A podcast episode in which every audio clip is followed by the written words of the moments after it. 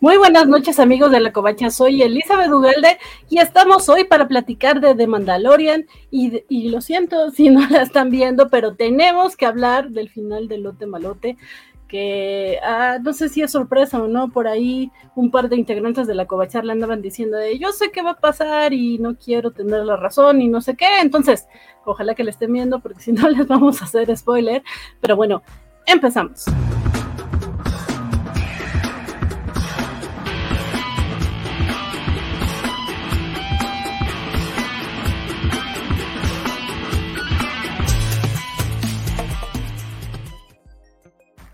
Los saludo de nueva cuenta. Hoy es jueves 30 de marzo del 2023 y bueno, para no hacer el cuento más largo, vamos a darle la bienvenida desde la Ciudad de México a mi compañero, como diría Vale García de Mil Batallas, bla, bla, bla.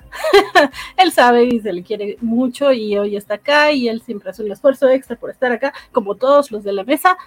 Y espero que como ustedes chat no tanto, espero que lo hagan con gusto y no con esfuerzo, ya no, siempre me alargo, perdón. Bienvenido. Hola a todos, yo soy Guaco. Nótese que Van hizo esfuerzo en el bla bla bla. Este habla, habla vampiro, al parecer. Ah, algo así. me parezco a Gru.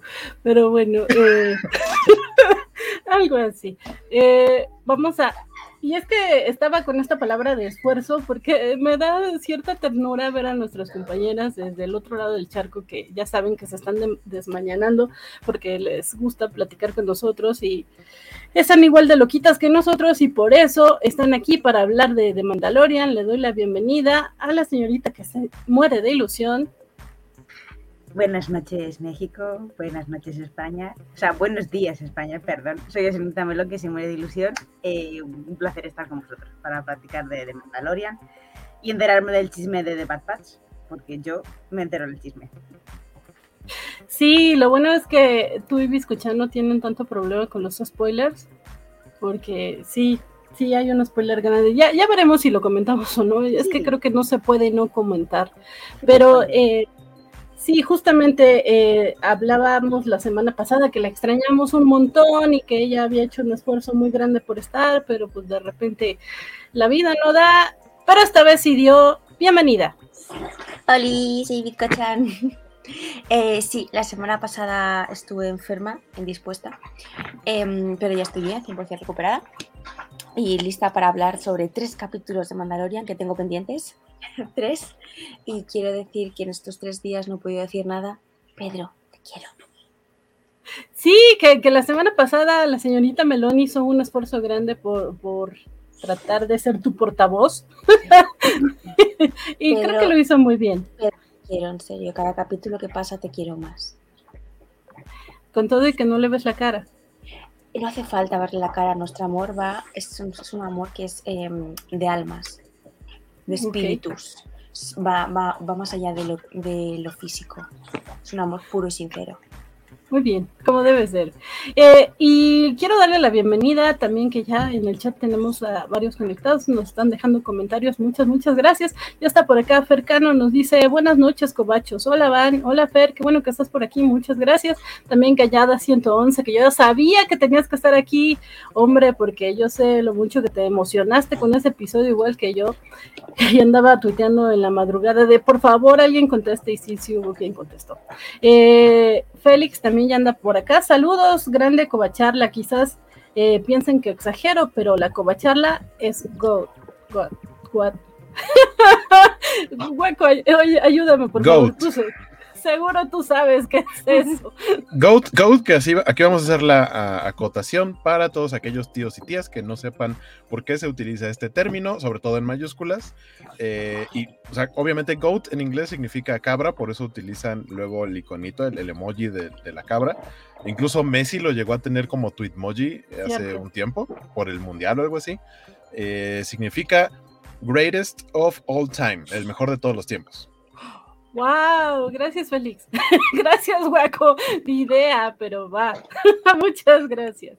Eh, también está Alex Guerra. Saludos, mis cobacharlosos. Para... Pero qué buen episodio tuvimos esta semana, solo debajo de la aparición de Luke en la segunda temporada. Eh, Félix dice: Sí, hizo un biscochant.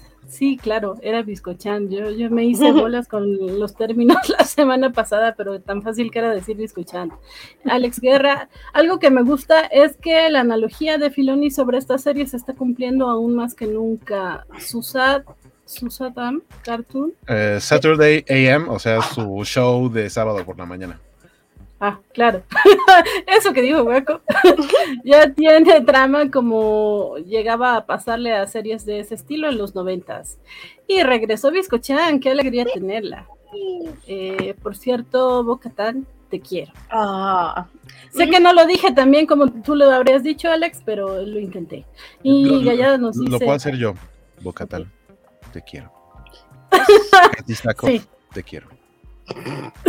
seguro, seguro algo así. Eh, dice, sí, no había podido coincidir para ver el programa en vivo, pero hoy sí puedo. Gran capítulo. Qué, bu- qué bueno que andas por acá, Gallada. Muchas gracias. Y gracias a todos los que andan por acá y, y que no nos comentan. Anímense. Les prometo que trataré de leer todos los comentarios. Pero eh, justo por acá parece que el chat eh, está de acuerdo en que fue un gran episodio. ¿Ustedes también, chicos? Bueno, a mí al principio me aburrió un poquito porque no salía Grogu ni Mando. Y digo, uy, va a ser un capítulo en plan relleno como el capítulo que no me gustó. Pero dije, bueno, Virginia, venga, sale el señor este de la alianza, el de que es una abejita, el azul, dale una... Y vi que bien, que bien. Que luego ya el capítulo se asentaba, salía Grogu, salía Pedro, la trama evolucionaba. Y sí, sí, me gustó mucho. Pero de primeras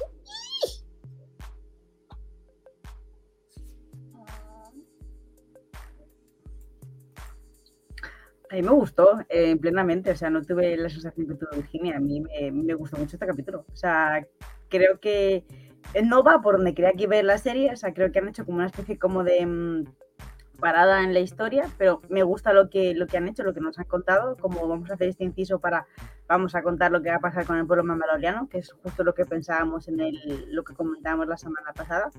Y, y me gusta mucho la grata sorpresa del momento del casco con la armera, que están súper liadas.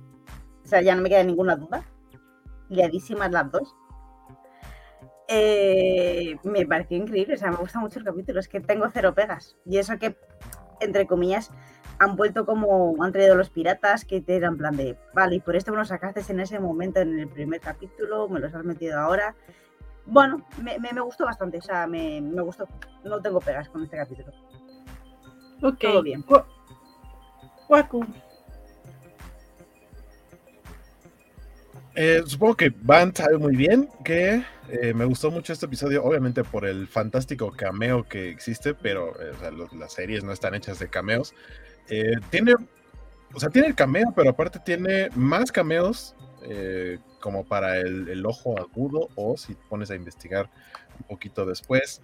eh, de pronto como, que parece que empiezan a, juntar las tramas, ¿no? Van teniendo como un poquito de sentido, lo que decía Alex Guerra, que, que ya su, su showcito que era como que sonaba como a mero entretenimiento, un muy buen mero entretenimiento, eh, está empezando a tener una trama más grande, más larga y a construir un camino eh, con más carnita, con más fibra. Y sí, creo que este episodio es este un, un muy buen punto de partida justo para empezar a pensar en la historia más grande. Ok.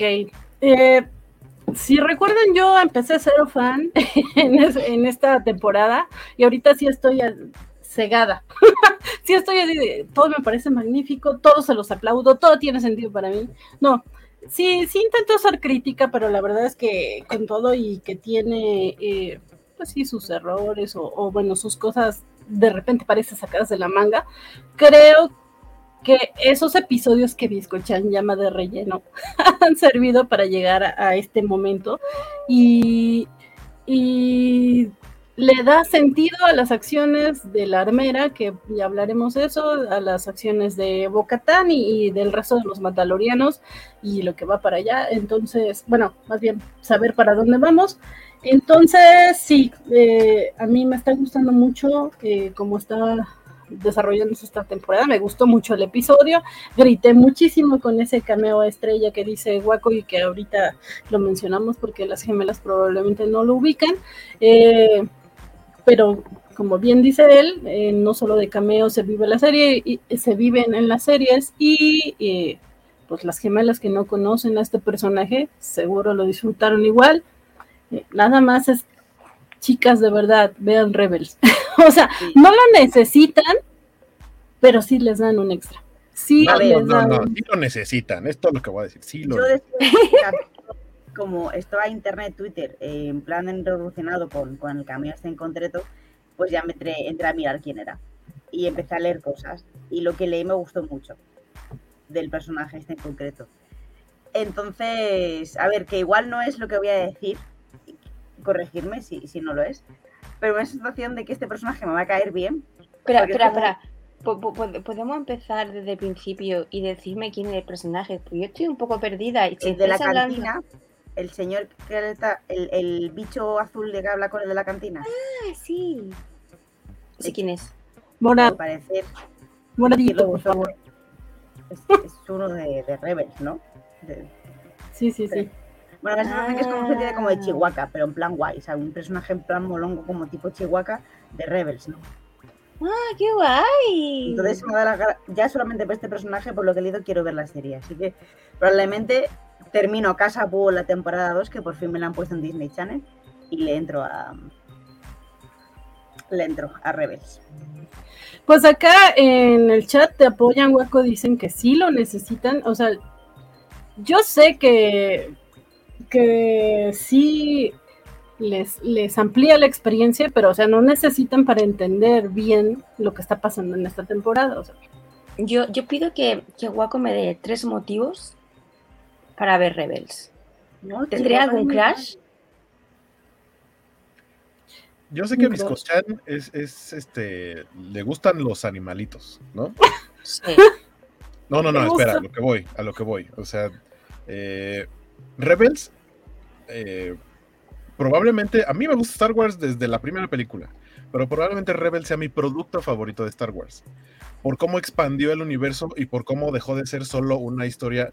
Sí, por supuesto que está la historia del Imperio y, los Jedi y de- demás, pero en esta parte empiezan a explorar qué es lo que pasa con el resto de la gente, que habían tenido detallitos en Clone Wars. Digamos que es como un extracto de Clone Wars, mucho más concreto, con una historia, para mí, con, como con más corazón, porque son personajes nuevos. A lo mejor tardas un poquito en enganchar con ellos precisamente porque son nuevos y dices dónde están los que ya conozco. Pero siento que es un poco como con The Mandalorian. Entonces, algo que me gustó mucho de Rebels es que justo tienen esa conexión con los animales. El que es el protagonista, el, el que digamos que es el que empieza siendo un, eh, un donadie, un huérfano, como fue el caso de Luke, eh, como lo fue como lo es Grogu, que son como los protagonistas jóvenes. La, la historia de Rebels se encarga de desarrollar la historia de cómo va creciendo eh, es Ezra Bridger. eh, de cómo en algún momento lo, lo descubre que tiene potencial para convertir- convertirse en un Jedi, siendo aparte una época en la que ya no existen los Jedi. O están muertos o están exiliados y no hay manera de que se puedan volver a reunir como para volver a, a hacer una orden Jedi. Pero él tiene algo que no tienen eh, el resto, digamos, de los Jedi, eh, que es una conexión con los animales. Todo el tiempo está hablando o viendo, eh, teniendo una conexión con criaturitas. Y, y al principio pareciera como, como algo muy simple, pero al final de la historia termina siendo algo muy grande, muy importante a nivel, a nivel la trama. Recordar, recordarán eh, que platicamos aquí de este, que también fue un cameo para mí muy bonito cuando vemos al principio de la temporada a, eh, Grogu y Amando en el, en el L1 Starfighter yendo en el hiperespacio y que se ven las ballenas espaciales. Esas ballenas espaciales son parte de lo creado eh, para el universo de Rebels. Y lo que han construido, por ejemplo, los Purgil, que son estas ballenas, se supone que en algún momento, gracias a esas ballenas, a esos personajes, fue que se descubrió cómo utilizar el viaje del hiperespacio, cómo es que ellas lo podían hacer y después lo adaptaron a tecnología que se pudiera utilizar en naves y estaciones y demás. Entonces, ese tipo de expansiones me parece muy bonito porque justo creo que siempre los animales o las criaturas en Star Wars habían sido vistas justo como un rancor, eh, no, no como los Ewoks, que son como, como que sí son una sociedad, pero no dejan de ser criaturitas, eh, como, como muy de lado. cuando realmente tienen un peso importante y cómo sí pueden llegar a tener conexiones como con, con, esto de viajar en el hiperespacio, de conexiones con la fuerza y además desarrollan mucho la conexión de personajes a los que digamos que no terminamos de ver bien en historias como en Clone Wars, ¿no? Por ahí sale Ahsoka, vemos a una muy joven princesa Leia, el inicio de la rebelión, porque Rebels es eso, es el mero, eh, el, momento en el que la semilla de la rebelión abre y empieza a germinar porque en los otros productos hemos visto el antes y a lo mejor el ya la rebelión, pero este Rebels es el momento en el que empieza a crecer. Eh, sin, sin, broncas, eh, les digo que es probablemente de mis productos favoritos de Star Wars, sin, sin es que el que más. Y Seb, el diseño de Seb es una como variante del diseño original de Chewbacca. En, el, en, la historia original que se llamaba The Star Wars, donde los personajes, algunos personajes estaban mezclados, eh, y demás, ese diseño de, de, Christopher McQuarrie, si no me equivoco, que fue como de los de arte conceptual principal a los inicios de Star Wars, uno de sus primeros bocetos era una figura de un Wookiee y era mucho más parecido a Seb. El diseño lo reutilizaron, lo estilizaron para la serie de, de Rebels y es otra raza, obviamente, no son Wookiees, eso se llama Lazad y, el personaje es un cascarrabias en la serie, pero con muchísimo corazón. Obviamente es el músculo, porque aparte es el tipo grandote y así, enojón. Pero la verdad es que la serie es una joya y de verdad, si no la han visto, tienen que verla. Eh, no, no nada más ustedes, mis queridas gemelas, también los que nos están viendo que no la han visto y que son fans de Star Wars, de verdad se, lo, me lo van a agradecer. Sí, eh, es que insisto, porque acá Gallada dice que, que Rebels es esencial para entender cosas de los Mandalorianos, el Darksaber y bo Sí, sin duda, si ya la viste, entiendes muchísimo mejor lo que te está enseñando Mandalorian eh, desde el libro de Boba Fett. Sí. Pero, pero de nuevo, es las series están siendo autocontenidas, o sea, no necesitarías, te explican lo más básico para que lo entiendas. Ya si quieres ahondar, te vas a dar cuenta que hay una historia más grande, más bonita. Y esos elementos que les dijo Waco, creo que sí, es la manera de engancharlas. Que eh, las conexiones con las criaturas en Star Wars son muy, muy bonitas en esa serie. Además de que el equipo de Rebels eh, son peculiares. eh, sí, no, no son todos buena ondita, bueno, sí son todos buena ondita, pero no todos siempre están eh, sonriendo ahí. Por ejemplo, es el primer droide enojón que yo me encontré. eh, de, mis, droides favoritos, Chopper. Bueno, precioso. Enojón, bueno, iba a decir, enojón, C3PO es pedantillo. no, no, diferente. Porque aparte, Chopper tiene, o sea, tiene, tiene, como dice Van, tiene su, tiene su carácter, diría por ahí y es más bien como necio, pero también es muy valiente. Eh, la verdad es que es muy, muy, muy bonita la serie. O sea, en estructura, creo que sí sigue, sigue bastante bien la fórmula del, no sé, un Calabozos y Dragones. Voy a hacer el comercial, vayan a ver Calabozos y Dragones, está muy bonita la película. ¿Ah, sí? Preciosa. Pero, pero justo eso, o sea, tener un equipo en el que tienes, tienes un Jedi que más bien era un Padawan durante la Orden 66, entonces nunca completó bien su entrenamiento y dejó de serlo porque, pues, para que no lo casaran. Tienes a un chavito que es un Padawan potencial y que gracias a él el otro regresa a sus estudios Jedi. Tienes una piloto que es experta, eh, viene de una familia como guerrera y demás. Tienes al músculo que es más una especie como de contrabandista, este, y, y aparte está Chopper, está Sabine que es una mandaloriana que se tuvo que separar de su familia porque ella, desde su diseño, porque los mandalorianos, si bien sus diseños son todos diferentes, el de Sabine es, ella es el graffiti en persona, colores por todos lados, cambia constantemente el diseño de su armadura y de su casco, de su cabello, de colores. Es artista. Eh, es un artista, exacto. Entonces creas un equipo, insisto, como decía, muy como de calabozos y dragones, pero muy bien balanceado y la verdad es que se vuelven una familia muy bonita en la serie. Ok, ok. Ya me lo has vendido, o sea, yo ya lo veo. No, no, yo, yo ya también. Solo me falta saber cuál es mi crash, pero eso lo, lo, iré descubriendo yo poco a poco. Eh, probablemente. Eh... Ay, se me acaba de ir su nombre. ¡Qué horror! ¿Cómo se llama? Kanan. Kanan, por supuesto, Kanan. Probablemente. El Jedi no Jedi que sale, el primerito que sale. Aunque igual Ezra también te gusta.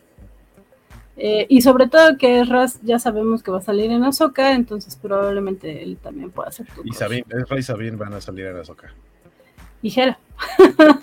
Todos los rebels van a salir en Azoka.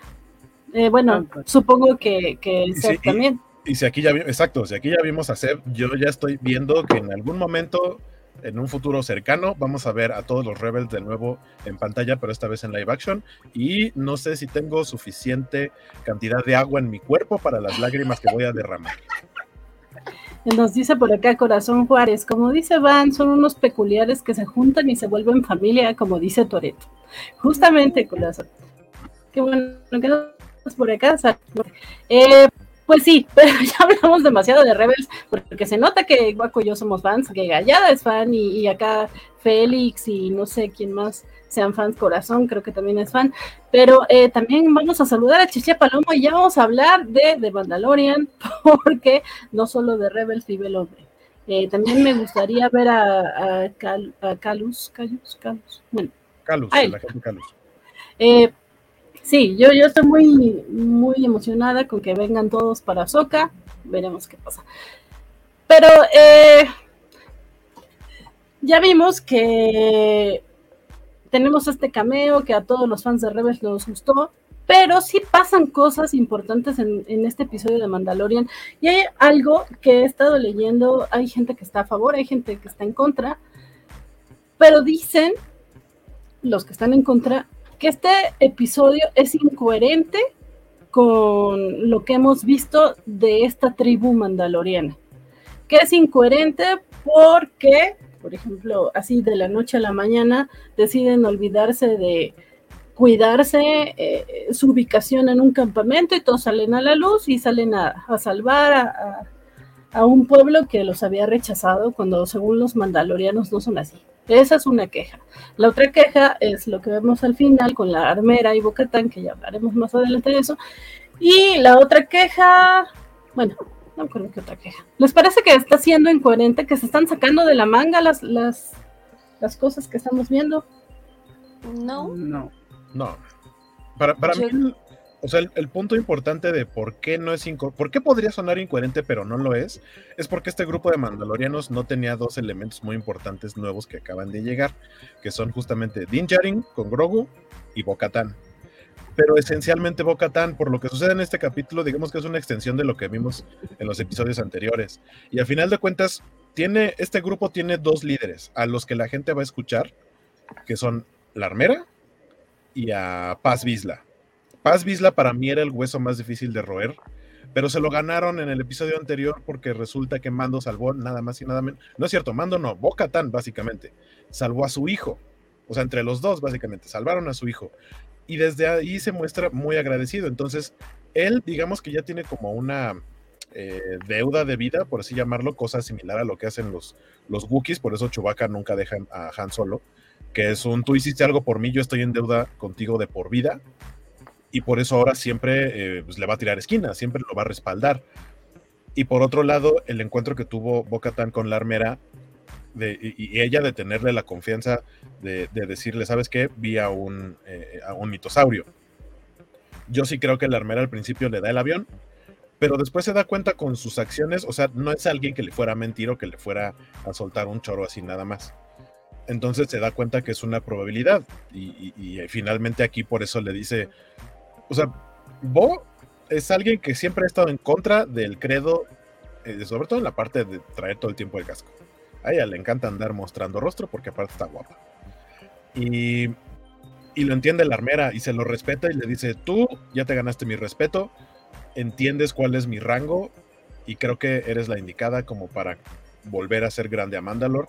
Eh, lo que sea que hayas visto o lo que hayas presenciado es una prueba de que estamos en, en, el momento indicado, porque aparte de, esa prueba de que ella vio al mitosaurio, también está la prueba, ahí sí una prueba física, física, porque aquí nada más es de que le tiene que creer, pero la prueba física es que Din Djarin le llevó el agua y ella la vació en la en, el tazoncito este y dijo, sí, es agua de Mandalor, entonces Mandalor no está contaminado, sí se puede ir como a, pues no sé si rehabitar, repoblar, sí, tal vez, no sé, pero también dejan claro que hay más grupos de mandalorianos por ahí y que Bo-Katan, si llegó a unirse con estos, a comandarlos y demás así de fácil, así de rápido, pues entonces puede hacer lo mismo con los demás y unir a, todo el pueblo en, una sol, en un solo grupo como debió haber sido desde el principio. No, es que para mí también tiene lógica, porque para mí lo que pasa es que ahora mismo eh, la sociedad Mandalor ahora mismo está sobreviviendo y lo que van a hacer ahora es a partir de ahora vivir. Están evolucionando y van a sentarse en un nuevo territorio y van a volver a ser lo que eran antes. Entonces a mí, a mí me parece súper, súper, súper coherente que, que el pueblo evolucione, porque si no estaríamos todavía siendo primitivos a, a nivel sociedad. Hay que, hay que mm, cambiar, evolucionar y, y, es que, y todo me cuadra muchísimo. Pero más. y también porque además están diciendo que van a aceptar como dentro de eso el credo mandaloriano que van a aceptar otras formas de vivir el credo y entenderlo. Ahí está la parte en la que dice, Bocatán, tú has andado entre los dos mundos, eres justo la persona capaz de unir a todos los mandalorianos bajo un mismo unos tenemos un credo, vamos a tener como unas normas que son básicas de pues eh, unión del pueblo, ayudarnos entre nosotros, ayudar a la gente, pero que una tribu mandaloriana prefiere ir con la cara al cubierto, otros con la cara tapada, ok, las dos caras son válidas a partir de ahora. Y me parece también muy guay esa evolución en, en cuanto a las, a las normas. Vamos a extendernos para poder hacer una familia más grande. Entonces me parece muy bonita esa parte. esa parte me pareció preciosísima. Y me gusta muy, muy guay el resurgimiento de Mandalor aceptando todo el mundo. Me parece muy, muy bonito y creo que es también un mensaje que se tiene que dar y es necesario que también se den en Star Wars, en plan de nuestras diferencias nos hacen más fuertes a veces. Eh, sí, voy a seguir de abogado del diablo, estoy totalmente de acuerdo con ustedes, pero si no, esto va a sonar como que es mi cortina de eco y no. Eh, sí, pero hasta donde habíamos visto en esta temporada, la anterior y la primera, este clan mandaloriano en específico, el de la armera, eran como fanáticos. De hecho, la serie empezó con obligar a Dean, o bueno, con tener esta cuestión de que Dean tenía que ir a un lugar que ellos creían que ya no existía para volver a, a ser mandaloriano, para volver a ser considerado mandaloriano. Y esa, pero ya no existe, pues a ver cómo le haces, mijito, porque aquí sin casco tú no entras. Y de repente, eh, así de la nada, la, armera sale con que, ay, ¿sabes qué? Quítatelo. no pasa nada, quítatelo. Eh, tú nos vas a unir y somos amiguis, amiguis. A ver, ¿por qué? Pues eso es lo bonito que tiene la serie, eso es lo bonito que la gente cambia de opinión, que la gente se da cuenta de que a veces sus, eh, tenía eh, discursos equivocados y con el diálogo, con las acciones y demás, cambias, evolucionas y, y es que eso es lo más bonito que tiene la serie, que te das cuenta que, cualquier pueblo, cualquier humano, cualquier persona, si quiere, puede evolucionar, que no hay que eh, aferrarte a lo que pensabas antes, que hay que tener la mente eh, eh, abierta y continuar, que la vida es así. A mí me parece precioso. también. Y, encima ese cambio súper tan drástico de ella que empieza con, no, no sé qué, no sé cuántos, tú, Dean, si quieres volver a ser Mandalorian, tienes que, lo, que tú dices, pues Dean llega, le, darás pruebas y ella, en vez de que aferrarse a que no, no, no, no, no, oye, pues se mantiene abierta y dice, oye, pues que a lo mejor sí. Y me parece precioso. Sí, y que se da cuenta de lo que aporta Dean y, y, y aun siendo como personas que han vuelto al credo, no invalida todo lo que han vivido tiempo atrás, cuando han incumplido la norma del credo. Se da cuenta de que sus experiencias han sido buenas, aportan al pueblo y que puede ser un camino para seguir hacia adelante. Entonces yo creo que ahí está prevaleciendo el espíritu de supervivencia, de que es mejor vivir o, o morir por nuestras creencias antiguas. Vamos a abrirnos. Es que me parece muy bonito el mensaje. Es precioso. Yo ahí, casi llorando. no, si yo estoy de acuerdo con ustedes, solo es que por ahí dicen que es incoherente. Eh, por ahí la gente es que muy cerrada de mente y le falta ver esto, la evolución humana. ¿Saben cuál creo yo que es eh, la clave en esto? A menos de que Waco tenga una opinión más. Pues eso, Dean y Bocatan. Ahorita principalmente Bocatan. Porque ella es la que llega, o sea, muchos mandalorianos y demás, pero sí se vieron bien torpes a la hora de que llegó pues, un dinosaurio y se llevó un chamaco. Y es como de, ah, viene todos los miércoles, pero pues, no nos alcanzan los jetpacks para. Y no va de rosa. No, ya, No. ya quedamos que los miércoles vamos con casco. Sí, sí, ahorita, sea, ahorita Por eso se llevó a ese niño, porque no llevaba ropa rosa. ¿eh? Pero, pero bueno, o sea, ella, ella llega y sin formar parte de ese clan, o sea, la adoptan como diciendo, "Mm, te vamos a aguantar aquí porque una, sin querer también te metiste en las aguas y desde entonces no te has quitado el casco, entonces estamos en paz con eso. Eh, y la otra, pues estás como solita, aquí te vamos a aguantar. Y ella, sin que nadie le dijera, dijo, voy a agarrar mi nave y me voy a ir en la nave para perseguir a la bestia y regresa con un plan. O sea, los demás siguen a, a dos, a la armera y a, Paz Visla, pero llega, llega Boca Tan con, con herramientas, con cosas, con ideas más amplias, más grandes. De princesa. eh, llega ella con aires de princesa, que eso es muy importante. Es una princesa Boca Tan. Por eso. Exactamente. Exactamente, ahí está. Este, los miércoles usamos Beskar. Y rosa. Este, y, y es eso, o sea, eh, a lo mejor no. Es que decir a, a- a todo este grupo mandaloriano tampoco es a todo este grupo mandaloriano, porque todos los que están ahí, como decía, siguen a dos líderes. Y lo que hizo Boca fue ablandarle el corazón a esos dos líderes. Entonces, si esos dos líderes, en el speech que vimos en este episodio que dio Paz Visla, que al principio parecía como que se le iba a poner en contra a, a Djarin y que iba a decir, Nel, no te vamos a ayudar, ¿por qué te tendríamos que ayudar? De repente hay un twist y dice, este me ayudó a salvar a mi hijo y porque somos mandalorianos, o sea, somos mandalorianos porque vamos, somos valientes y nos aventamos y demás, y a partir de ahí levanta a la gente. O sea, pero insisto, el, el punto es, los dos que llegan, Din y Bocatán, le ablandan el corazón a los dos líderes de este grupo y ellos lo que hacen es seguir y creer en ellos, porque no es nada más seguir porque por seguir, no son este, no- no- no son zombies que nada más van hacia un punto, sino que fielmente creen y ciegamente creen en sus líderes. Entonces lo que les digan, por supuesto que ahí van a estar.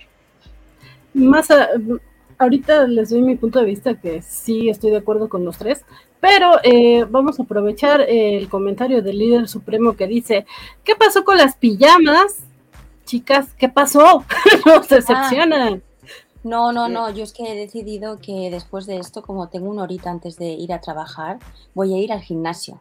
Entonces, para Oh, que no me dé pereza y para no volverme a meter en la cama, he dicho, Virginia, ponte la ropa ya deportiva, que así luego no tienes excusa.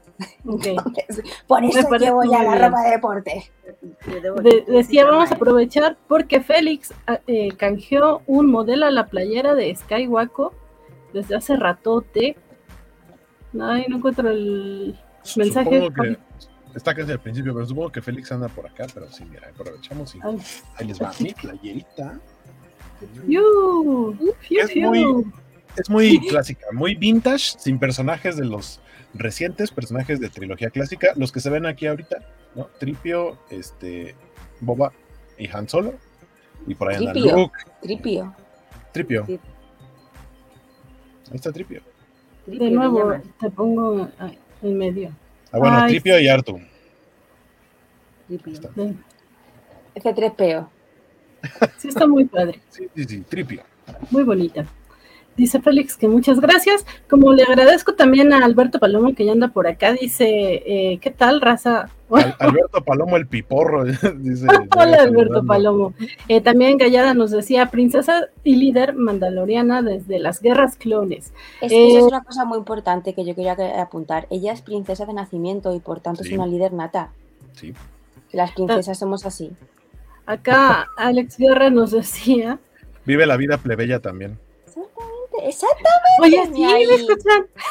Totalmente. Sufriendo ella, sufriendo sus cosas. eh, entre Aquí, las aquí tenemos a, a Vizcatán. Vizcatán. Ella, Yo- mira, voy a cambiar. Vizcatlán, oye, sí. Mandalorian y Este- Vizcatán. ¿eh? Eh, eh. Nos dice Alex Guerra, vamos a retomar Mandalore. Me dio escalofríos esa frase y además sigue la tesis de Star Wars, solo juntos y en equipo podemos conseguir lo que deseamos. Ah, para allá voy, Alex. Eh, aunque lamentablemente la primera orden ya está empezando a surgir y eso solo significa que los políticos huevones de Coruscant morirán. Muajaja. Odio la nueva república. Son, son, se, echaron en la hamaca. O sea, no, qué terrible. Por acá, eh, Corazón nos decía, la armera es una es un verdadero líder que saben que que saben que si se equivocó puede remediarlo y tener la flexibilidad de tomar un nuevo camino mejor para todos. Nadie, nadie la, le, le dice nada cuando ella dice, porque se quedan como, ¿cómo? Se quitó el casco. Y ella dice, no, no, no, ella camina los dos caminos, me la dejan en paz y todos a sus órdenes, jefe. Nadie le dice nada. Y sin Acá- levantar un grito ni nada, ¿eh? Lo hice todo tranquilamente. Chicos, a partir de ahora, ella caminando un mundo. Si Y es todo que- el mundo. ¿Qué os podéis esperar de, de una sociedad que para hablar se pasan un, un macito? ¡Qué educación! ¿eh? El gorrito, todos ahí. Tú tienes el mazo, tú hablas. ¿Tú no tienes el mazo? De Chitón. hecho, hay un momento en el que están, están hablando tal y hace mando. Levanta un poquito el mazo y la gente. Ah, ok, ok. Sí, estoy hablando. O sea, Nos, nos dice Juan Pablo. Juan Pablo Reyes. Eh, yo creo que la armera está siguiendo su enseñanza del capítulo anterior de que siempre nos estamos forjando como el Beskar y puedes cambiar. Además, solo dejó que Bo fuera la que se quitara el casco.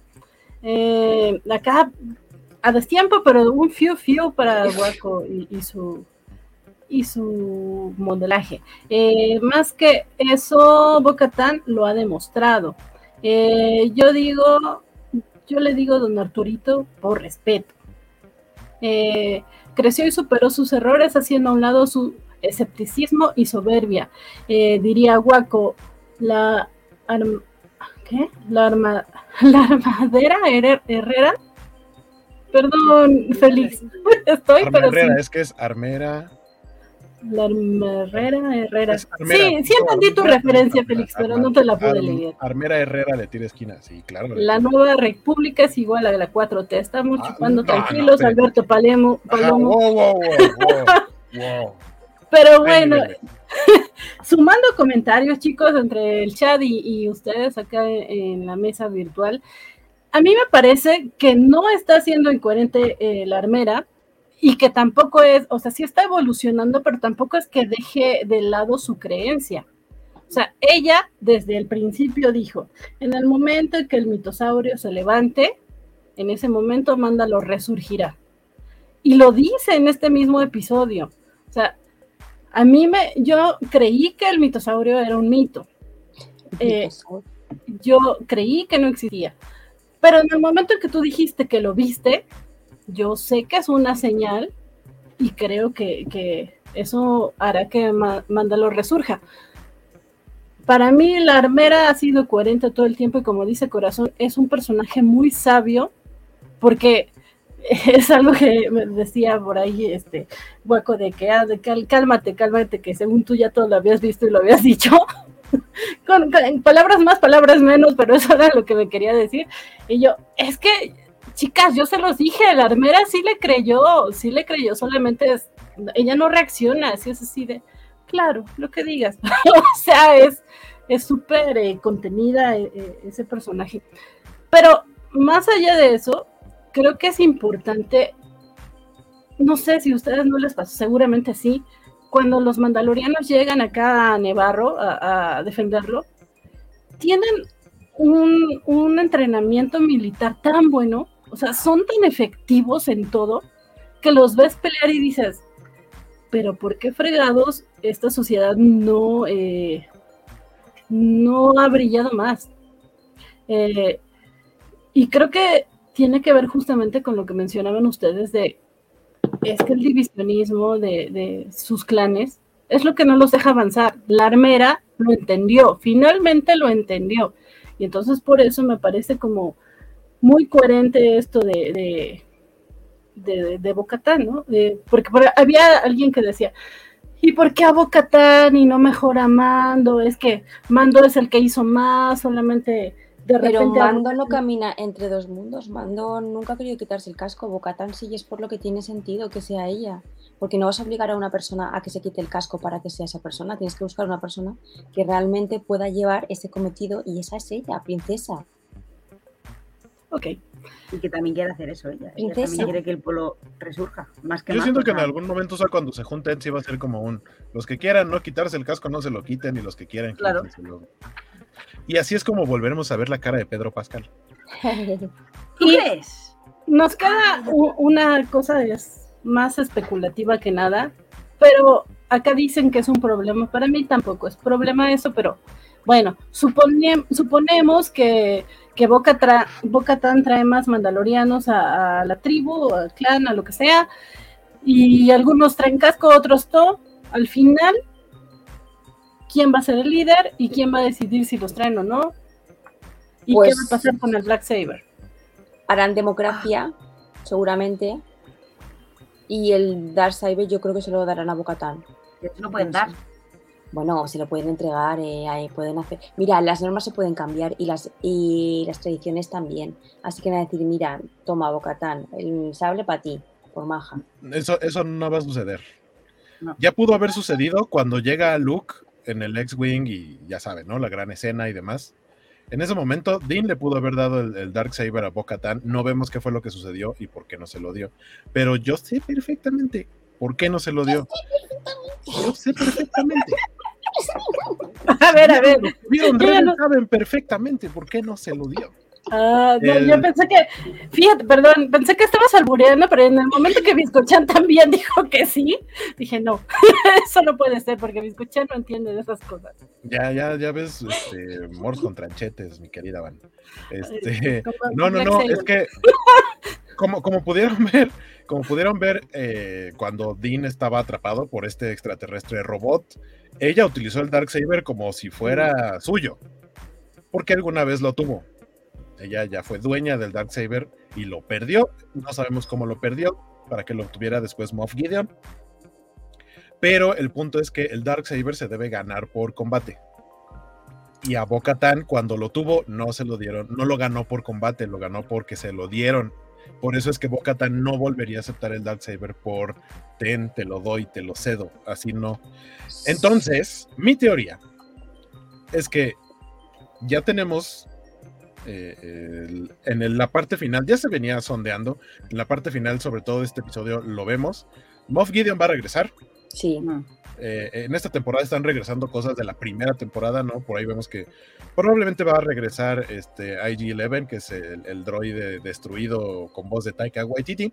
Eh, y regresa Moff Gideon, volvemos a ver a Griff Carga, todo sucede otra vez en Nevarro, regresan a la fragua en donde estuvo originalmente la armera, están como regresando al origen, ¿no? En la primera temporada, va a regresar Moff Gideon y yo creo que Gideon va a vencer en combate a Din Djarin, le va a quitar el Darksaber, luego Bo-Katan va a vencer a Moff Gideon y se va a ganar por combate su Darksaber y va a quedar como líder de los Mandalorianos. Esa es Ah. la guaco teoría.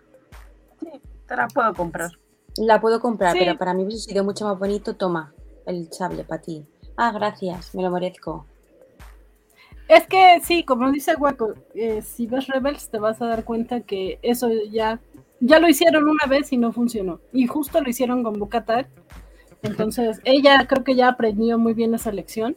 No solo no, sí no, no solo no funcionó, sino que básicamente fue la extinción de Mandalore. Ujú. Bueno, entonces como- está bien. Entonces sí, sí la voy a que, más bien, yo creo que más como por mero trámite, pero va a haber una especie de, de duelo. Eh, porque acá dice Gallada, es que si algo pasa con el mitosaurio y Boca Tan, el mitosaurio tiene más peso que el Dark Saber. Eso sí. Sí, porque eh, yo no sé, ojalá, la verdad me gustaría que más adelante en la temporada, o no sé si en la otra, seguramente tiene que pasar en esta, eh, regresen a, Mandola- a vean al mitosaurio, no sé si lo tengan que domar, se supone que es lo que dice eh, pues, la leyenda, y si sí, ¿quién lo hace? Yo decía, lo va a hacer Dean, pero todo parece indicar a que quien lo hará será Bo-Katan, eh, y entonces sí sería la líder legítima. Mira, a lo mejor no hay que domar, a lo mejor simplemente hay que comunicarse con el mitosaurio, hablar y que, y que sea una parte más de la comunidad. Que lo de tomar posesión sobre un animal, domarlo, me parece un poco feo esos, esos conceptos. Como Yo en Rebels. Pues, pues mira, pues podría pasar igual que en Rebel. A lo mejor aquí lo Sí. tenemos, que hablan, se comunican y sale a la sociedad el mitosaurio como que sería muy bonito, hombre. Ya Sí, basta de puede ser domar, una- no domar de, de poner cadenas eh, a los animales, hombre. Está feo. Sí, puede ser una eh, posibilidad así como Jamonetti, que finalmente Boba terminó eh, así como que haciéndose su amigo y por eso eh, el Jamonetti le hacía caso. Eh, dice Alberto Palomo, pero guaco, ¿y si es al revés?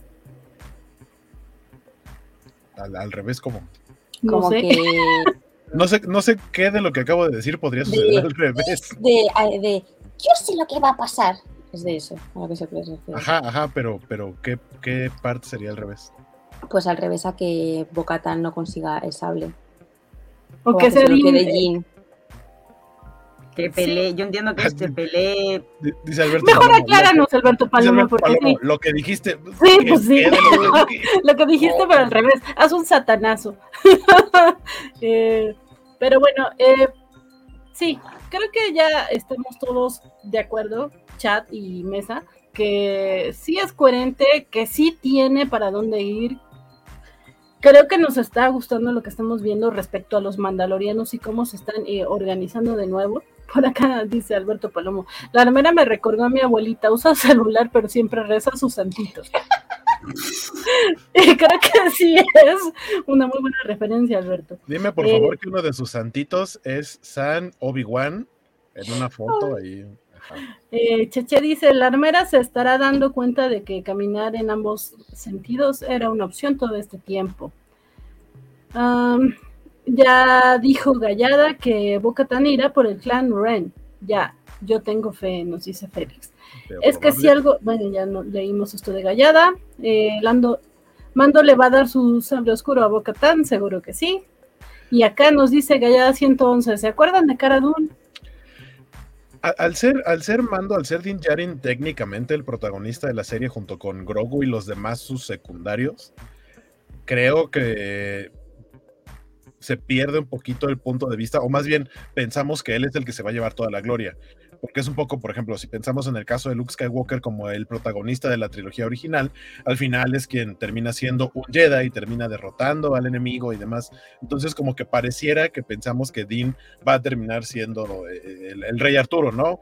No, Quedándose no, no. con el Dark Saber y siendo como el, el- el- el que sacó la espada de la piedra, cuando la verdad es que lo único que le interesa a Dean Es criar a su hijo. es vivir en paz con su chamaco, sí.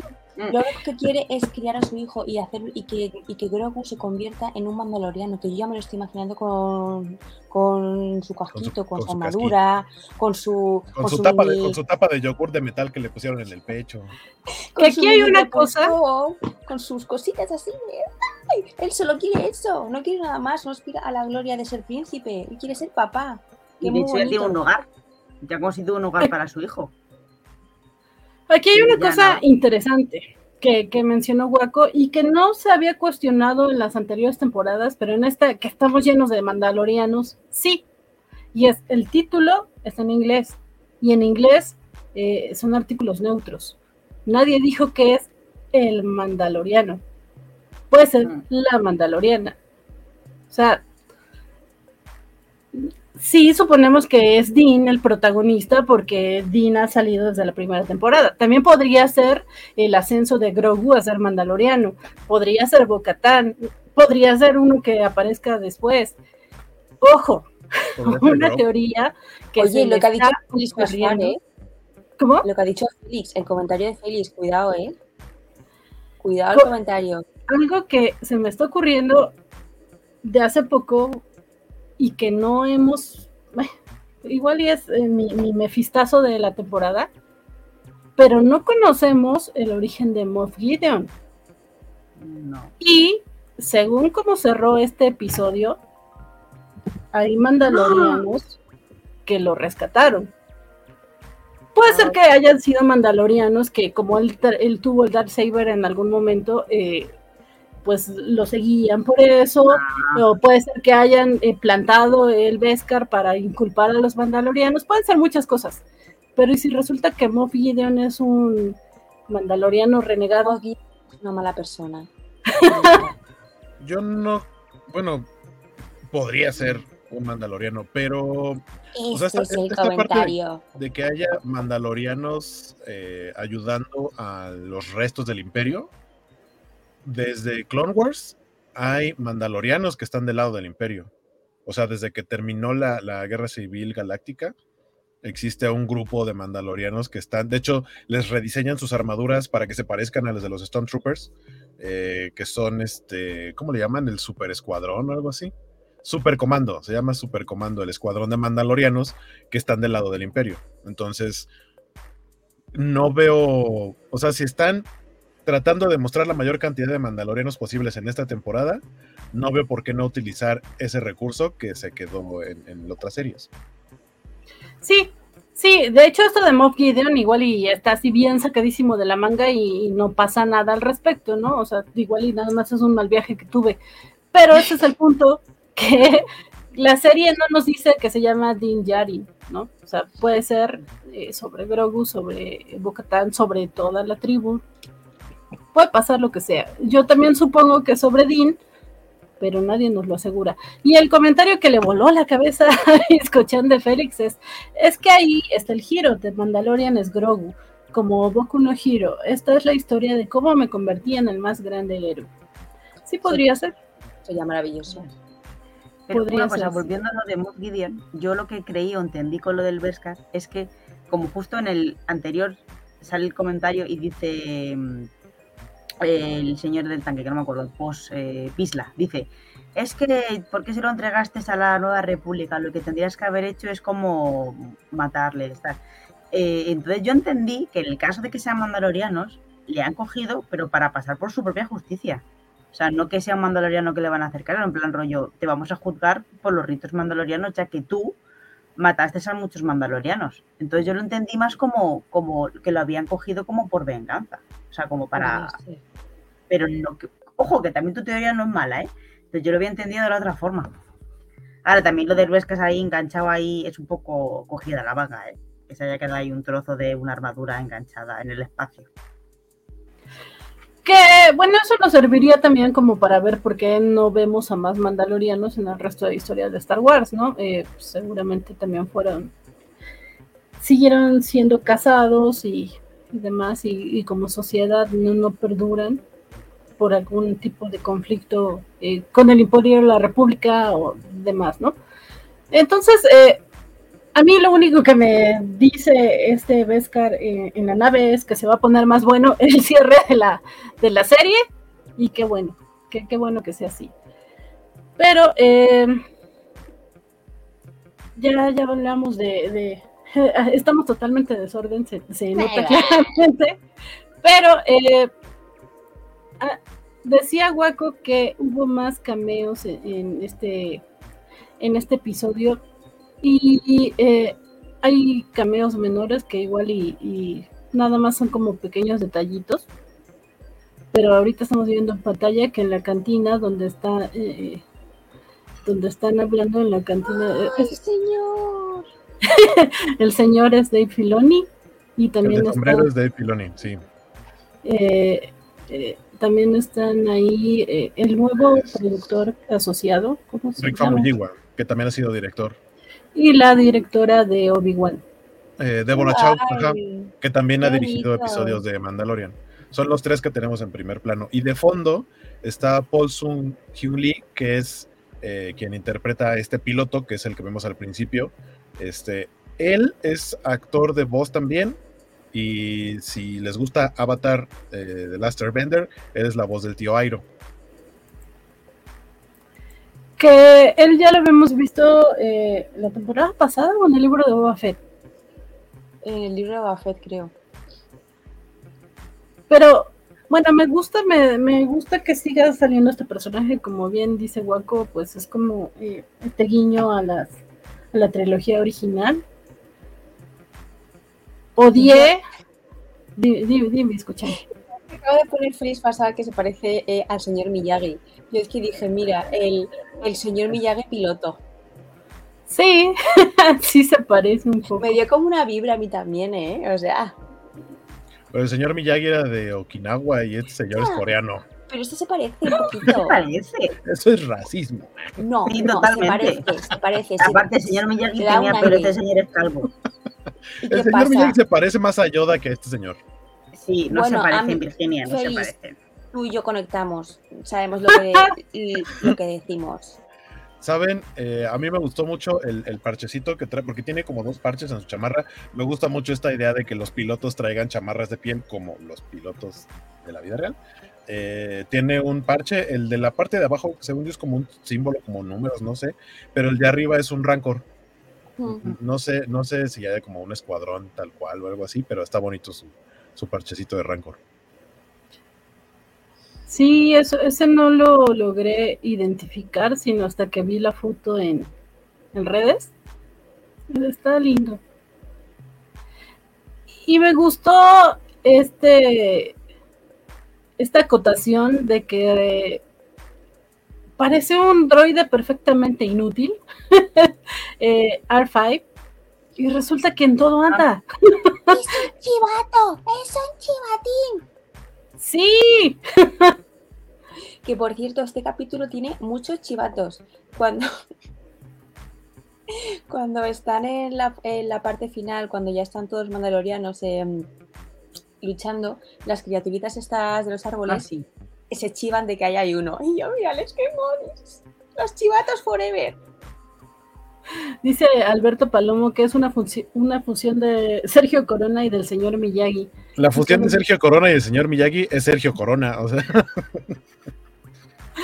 Ahorita les buscamos una foto de Sergio Corona para que sepan a lo que se refiere Alberto Palomo. Dice Gallada, Le- Leia lo dijo, nunca subestimes a un droide. ajá, y ya habíamos hablado de la, la teoría de que este droide se autosaboteó para que Luke se llevara a Artu y no se lo Ah. llevara a él en el episodio 4. Ahora, siguiendo con teorías y que todo el mundo, bueno, no todo el mundo, pero muchos criticamos, eh, nos dice por acá Eric eh, Hernández, apenas lo voy a ver ahorita. ¡Corre! Eric, ponle muting, ponle pausa, ve a verlo y regresas porque sí, con todos vamos a los muchos spoilers. spoilers. Sí. Sí, sí, sí. Gracias por estar acá, pero eh, sí, mejor ve a verlo antes. Eh, aunque déjanos tu like. déjanos tu like, por favor, todos. Eh, yo estoy entre las que me quejaba del diseño de este piratón, el... ¿Qué? Gorian, Gorian Ah, Shark. Goren Shard. Justo antes de, antes de que continúes, Van, perdón, Sí, sí, lo que sí. iba a decir ahorita, ¿se dan cuenta que llevamos casi una hora de programa? El episodio se llama El Pirata y no hemos hablado de El Pirata. Sí, sí. Porque Para allá vamos. O como ya les digo. El Capitán Romeritos.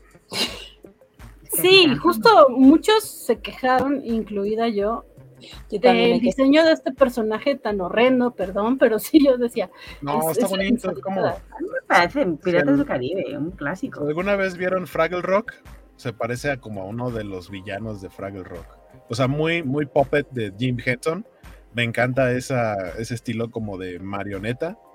Este, y, y nomás por eso me- era como, o sea, no que me cayera bien, pero era como, ah, está padre verlo así como decía, ¿no? Todo lleno como de romeritos. y así.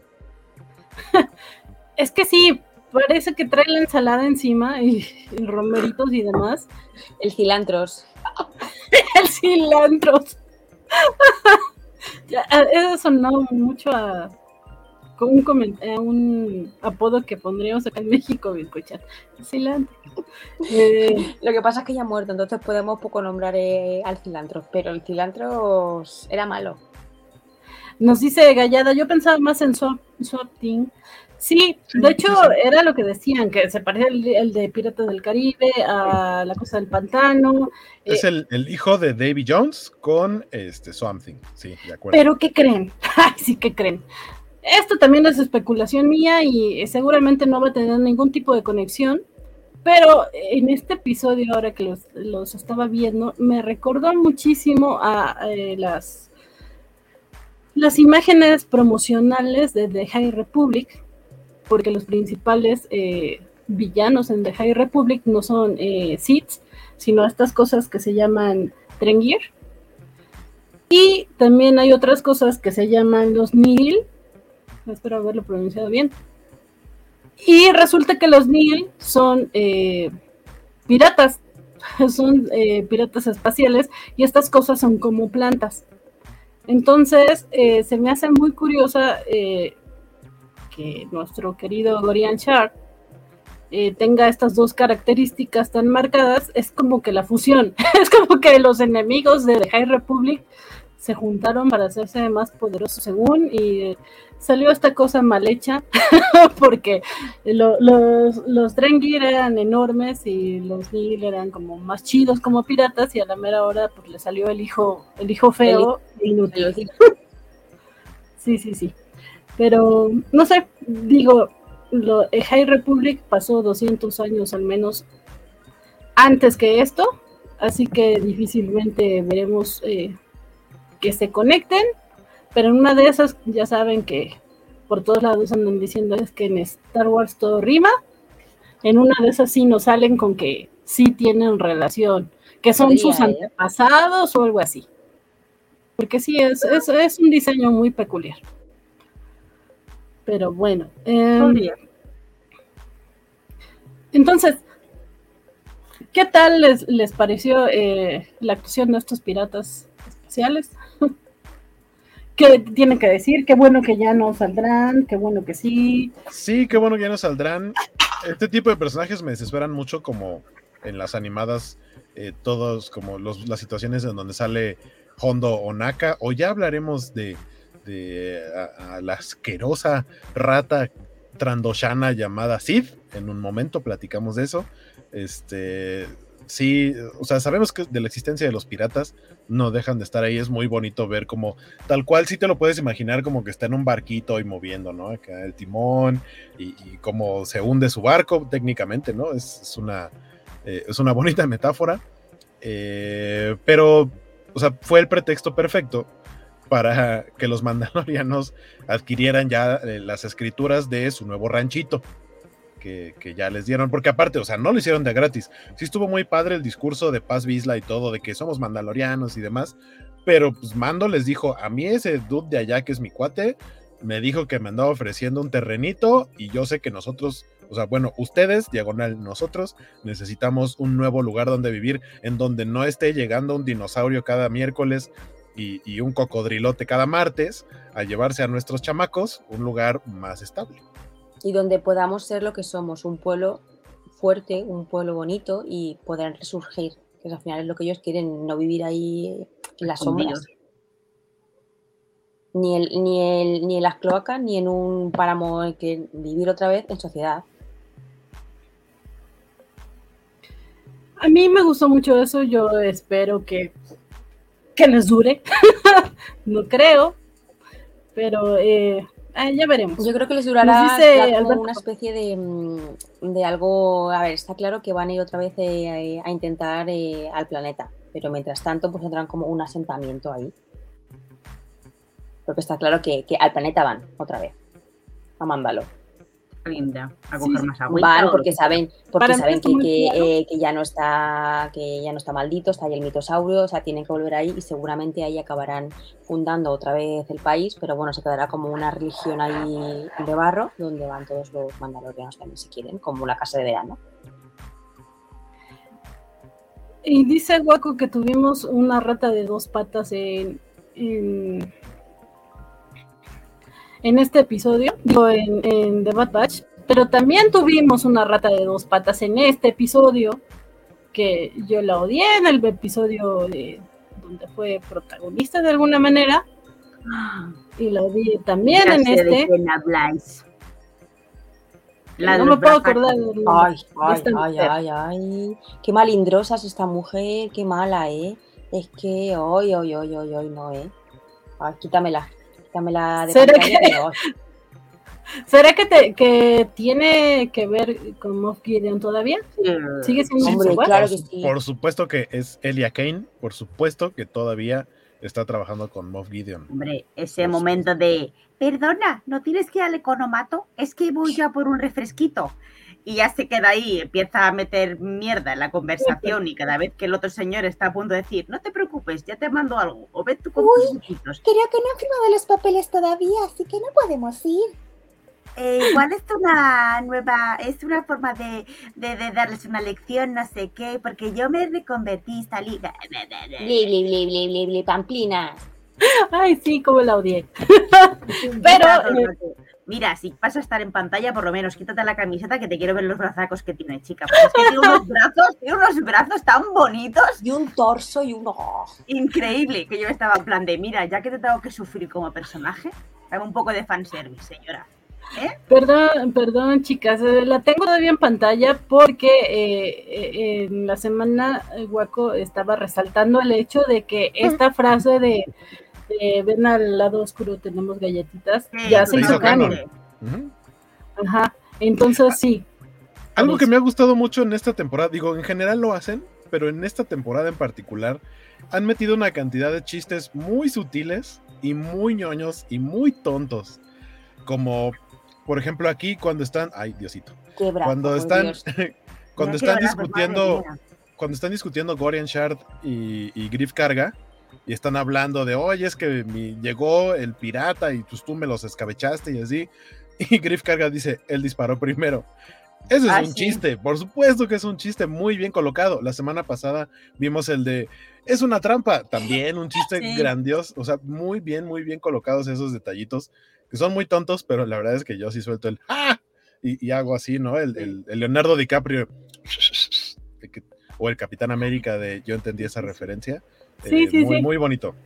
Sí, tienes razón, esta temporada lo han hecho más. Y em, pues no sé si sientan que estamos dejando algo de lado, eh, algo relevante de este episodio. Pues Grogu solo tuvo dos escenas, me parecieron Cierto. pocas. Pocas. Y- Así sale como jiji, sonriendo, que digo yo, oh, qué moni. Y luego en la navecita ya está. Un poquito más de Grogu, pero ha estado bien. Y sabes qué, que yo casi andaba ahí suicidando, es que no suicidando, pero a, a Paz Vizla, cuando dice, primero nos hace defender a su, a su chamaco, y yo, wow, wow, cálmate. Bueno, bueno, yo estaba No viendo me lo y diciendo, oh, serás mala persona, asqueroso. Y luego ya cuando dijo, somos yo, ¡sí!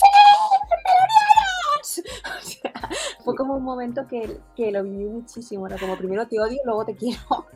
Y luego, Sí. y detalle importante, el mazo con el que se respeta la palabra es el mismo mazo con el que la armera empieza a repartir leña, ¿eh? Oh, sí. Me encantó esa parte, en plan de, es, es en plan de democracia y violencia, en una misma cosa. Eso es, sí, sí, sí, sí, claro que Eh, sí. me encantó diciendo, qué, qué, qué grande, o sea, qué grande que un arma de democracia también para ir a sitios donde, donde hay gente mala y te voy a golpear con la democracia de mi pueblo. ¡Pa, pa, pa, pa! Y te meto Con la democracia de mi pueblo. Y las Ah, tenacillas también las utilizan. Sí, las tenacillas. Ajá, las pinzas, sí.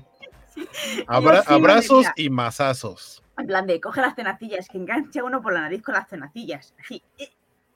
Pero no, no le engancho por la genial. nariz, le engancho por el cuello. Pero me pareció increíble esa parte. O sea, creo que es mi momento favorito de lo que va de temporada, lo del uso de, de la masa de, de violencia y democracia a la vez. Y que Y aparte otra lo cosa, que. otro detalle, el, el señor del el timonel, bueno, el, el segundo del pirata. Ajá, el Se señor a Era el señor Smith. Smith. Smith, Smith. Y es- Yo estaba en plan de, pero si es que le han vestido igual el mismo bigotillo del señor Smith, la camisetita y el pantalón remangado hasta el sobaco. Y así bajito y como... Sí, me pareció, me pareció un detallazo increíble. Sí, sí. Oye, sí. sí, tengo que estar 100% de acuerdo que fue mi escena favorita la de la armera. Yo, eso, claro que sí. Fuerza armera, sí. Em, pero, ay, también Pero, esto, chicos, les digo, La violencia es mala, ¿vale? Que estamos ensalzando como... No, Pero- en este caso no. cierto es, Biscuchen, cierto es. es muy mal, pero es que es ficción y pues te emociona. Bueno, sí, la violencia es mala. Se quita de otras cosas, Virginia. ¿eh? En este caso, un golpe a tiempo y ya está. Eh, nos dice eh, Alberto Palomo de Mandalorian, dan referencias a Kilos.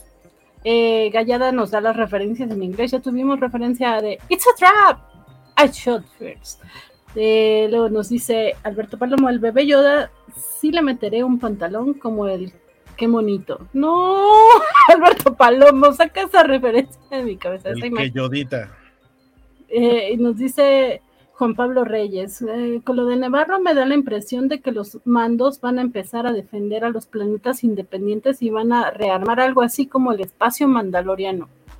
Órale. Es, es que aparte Pues es algo que, es algo que, ajá, algo que siembran aquí. La, re- la nueva república dice como de, y, o sea, estamos protegiendo a estos otros, pero como ellos sí están aliados a nosotros, sí se suscribieron al newsletter. este, Sí. estos que no, pues no los podemos atender, tenemos prioridades. Este, por favor, ponga su solicitud acá, pero no le prometemos nada. Sí tiene sentido que los mandalorianos vayan a, a- a tener como esa parte de eh, ayudar a los demás. Y aparte, al mismo Griff carga cuando, cuando busca la ayuda y les dice, yo les voy a dar este ranchito. Sí, porque pues, por supuesto que le conviene tener un grupo de expertos guerreros al lado de su ciudad, cuando ya vimos que llegó una nave de un pirata y se la deshizo. Por supuesto que le, le ayuda a tener ahí a alguien que le va a ayudar. al- al- o sea, es el, es el musculoso que le va a ayudar a defenderse de los bullies. Sí, sí, de hecho encima eh, quería él que el mando fuese el sheriff. Y es en plan, ya no tienes solo un sheriff mandaloriano, ahora tienes a un pueblo de sheriff mandalorianos en tu, en tu finca. Con lo cual, increíble, nadie se va a acercar a, a Nevarro para buscar. Maldita burocracia espacial, nos dice Gallada. En Hay general, pero sí en el este caso. martillo de la espacial. democracia. Y nos dice Félix, el contramaestre es de la misma especie que el amigo de Mando en la temporada 1 que decía, hablado está, o I have spoken. Eh, Quill. Pues, Quill Quill. es el amigo de, de Mando. ¿Era igual o una raza similar? Es la misma raza, ¿no? Bueno, especie. Eh, ¿Cuál ranchito? Las aguas termales. Mite, mite. Eh, pues, no sé, a mí me está emocionando mucho la temporada eh, en general. Hay, un- hay una cosa que no hemos mencionado por acá porque creo que no nos ha estorbado tanto. Bueno, a mí no me ha estorbado, pero eh, hablando de Cara Dune, que Gallada mencionaba, que ya sabíamos que ella iba a ser la protagonista de Rangers of the New Republic. eh, lo avisaron en Celebration el año pasado, ¿fue el pasado antepasado? Bueno, lo anunciaron en Celebration. Y luego vinieron los problemas con la actriz y demás. Tuvieron que prescindir de su presencia. El personaje ya vimos lo que pasó, la breve mención de que anda patrullando por allá lejos. que es su planeta. Y, eh, pero resulta que aquella serie sí tenía bastantes episodios eh, escritos y parecía que ya lo habían interconectado con el resto de las series. Entonces lo que el Universo decidió es que iban a meter partes de la trama en diferentes eh, episodios de las otras series. Y en este caso dicen que lo que pasó con eh, el doctor Pershing, eh, esto de que vemos a Seb en la cantina, todo eso era parte de esa, de esa serie. Así que si de repente ven que como que Mando se- va por otro lado que no tiene nada que ver con, con Dean y el niño, es porque parte de la trama de Rangers está metida acá, que, que va a servir como para crear este todo. Que, que a Mando lo mandan por un mandado. Sí. Eh, nos dice Alberto Palomo, me recordó esa imagen a Topollillo con la canción con mi papá. Me imagino que la, que la imagen de Grogu y Mando. Ah, la canción de Como mi papá, Sí, sí, como sí. mi papá. Qué lindo sería parecerme a Sí, mi sí te sale la voz de no inventes. El Ahorita- besito de las buenas noches. Ay. Eh, bueno, ya mejor vamos a cambiar de tema. Eh, a menos de que quieran seguir diciendo algo de mando, si no, vámonos a. Mm, Yo tengo solo una queja. Bueno, no queja, sino que como que me brincó un poco. Es que Nevarro se ve como que una ciudad que ya creció, pero se ve como ciudad, pero también lo mencionan como planeta, pero Ah, sí. que da la impresión que es una sola ciudad en un solo planeta. Y cuando llegan y les empiezan a disparar, sí vemos que hay muy pocas personas, pero que no alcanzaron a escapar y las traen de sus achichincles para que les lleven cosas a los piratas, pero son muy, muy pocas personas. Y los que alcanzan a escapar son, pues, como los de la manzana de aquí de mi casa. O sea, siento que con, con los vecinos de dos calles, junto al pueblo de Nevarro, o sea, no sé, siento que la, la cantidad de gente es como para una ciudad muy, muy, muy chiquita. No, nunca nos han dado como una, un punto de vista de qué tan grande o qué tan denso en cuanto a población es Nevarro, pero sí me brincó que fuera tan poquita gente. Sí, sí. Ya, a mí también. Yo Yo quiero pensar que mucha gente no pudo escapar y que se O quedaban que había refugios subterráneos escondidos Ajá, por ahí, alguna cosa refugiados. así. Sí, en plan rollo escondidos. Y luego, aparte, también yo creo que Nevarro debe ser un país que es como pequeñito o en un planeta, pero que es como tiene muy buenos recursos. Entonces, como es un planeta muy próspero para sobrevivir. En plan rollo, tipo que hay mucho petróleo, cosas así. Como que es un país, un planeta muy, muy rico. Entonces, como es una oportunidad muy buena. Por eso está en plan de no, no, veniros aquí, que esto ahora va a ser grande. Entonces, que sí, pues está una ciudad que cada vez va a ser más, más, más grande. Ahora va, todo le han dado un montón de terreno a los mandalorianos, desde no sé qué volcánico hasta las termas. O sea, eso Para que tiene hagan ser enorme. granjas. Para que hagan granjas. A mí se me imagina que es algo así como no, este, Oceanía, que nada más eh, Australia y Nueva Zelanda están poblados y lo demás es así como campo. terreno Es, salvaje. es puro pasto, es este es puro este la comarca. Sí, sí, sí. Eh, bueno, entonces ya vamos cerrando con mando, pero les comparto eh, unas imágenes que estoy segura que a las gemelas les gustará. Primero esta que eh, por ahí nos preguntaban que cómo creemos que va a ser el casco de Grogu, si es que tiene casco. No, su carita, su carita no está hecha para que lleve casco. Su carita está hecha para que la luzca. Que con lo que vimos con Boca Tan sin casco y que le hayan dado permiso, creo que Sí. está más, o sea, sí va a ser que más de un mandaloriano en lo que resta de la serie, ya sea en esta o más temporadas, si quiere andar sin casco, va a andar sin casco.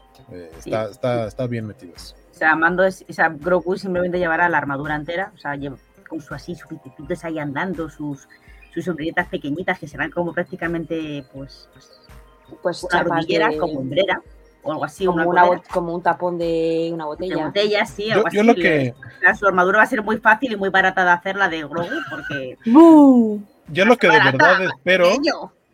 es a ver en qué, porque ya, si, si ustedes comparan el Grogu de la primera temporada con el de ahorita, sí se nota que le han hecho, es, es a lo mejor no muy eh, notorio, pero sí ya creció. ¿no? De entrada eso cuando le empezamos a ver los dientitos, que ya como que quiere hablar, pero físicamente sí tiene ya un poco como las extremidades un poquito más largas, pero, o sea, por el amor de Dios, ya quítenle ese costal de papas de ropa que Sí, tiene el niño. Es horrible. Oye, parece a que Dobby, le que queda lleva muy ropa de Dobby. le queda muy cookie. Por favor. Pero, me pero ya, o sea, ya empezó a caminar, ya da por ahí sus brincos, ya denle una ropita un poquito más, este, Un como... pantaloncito. Es que a lo Exacto, mejor sí, a él sí, le sí. gusta No, llevar esto, porque- ¿eh? ¿Se le habéis preguntado si él quiere llevar esa túnica? Es que él puede que quiera llevarla. Y, y puede que no. Claro, Ah, y ¿le has que preguntado sí. si no la quiere llevar? ¿Eh? ¿Le has preguntado? ¿Y la Yo pregunta creo- si la quiere llevar? Yo creo que si no, que si no lleva una cosa de esas, entonces sí va a aparecer el qué monito que dicen por acá. Así que mejor déjanle sin pantalones con una túnica, por favor. Nos dice eh, Arthur, qué bueno que estás acá, Arthur. ¿No creen que puede haber una guerra civil mandaloriana? Porque no creo que todos quieran seguir el credo. No. No, Pero va a ser como... Tú si- sigue si el credo, punto- tú no, tú sí, tú no. Tú sí, si el, tú pu- sí, tú ajá, sí. si el punto de este No. episodio fue decir, ella puede seguir el camino que quiera, puede caminar los dos caminos, o sea, puede estar con nosotros sin necesidad de seguir el credo, no creo que vaya a haber un conflicto ahí. O sea, la, la armera de entrada, que es la líder de este grupo, ya mostró flexibilidad, entonces no, no, no le veo, no creo que vaya por ahí. Sí es probable, pero no creo que vaya por ahí. No, yo Eh, creo que no, yo creo que les van a dar li- libertad. Tú quieres seguirlo, perfecto. Tú no, pues ya está, también. Yo creo que la idea es justo eso que acaban de mencionar los chicos, de la idea es unirse, que cada quien elija, pero ya sabemos, Artur, que siempre hay un inconforme, siempre va a haber alguien al que no le parezca nada. Entonces, ah, no, ¿y por qué te flexibilizaste? ¿Y por qué te juntas con los sin casco? Sí podría pasar. Sí podría pasar porque pues es la historia de las sociedades. Eh, por acá nos dice eh, Cheche, pues no sé, tengo la teoría de Boca de que Boca Tan fue el mandaloriano que liberó a Moff Gideon. Khan pone cara de Fuchi, eh, Waco dice que no, eh, Biscochan también pone cara de Fuchi, y yo también lo dudo un poco eh, porque, pues a qué hora, o sea, como que eso fue, bueno, no, realmente no dijeron qué tan reciente es. Sí creo que pudieron haber sido los que la acompañaban y la dejaron, que le dieron la espalda, pero no necesariamente eh, que sea ella. Eh, pero bueno, eh, ya vamos cerrando. Por acá Félix nos dice que es peligroso el Metro Oceanía y, la línea B, por si andan en Ciudad de México, eh, para que procuren no, no andar por esos lugares. Pero eh, independientemente de eso, vamos a poner la imagen que dije que seguro les gustaría.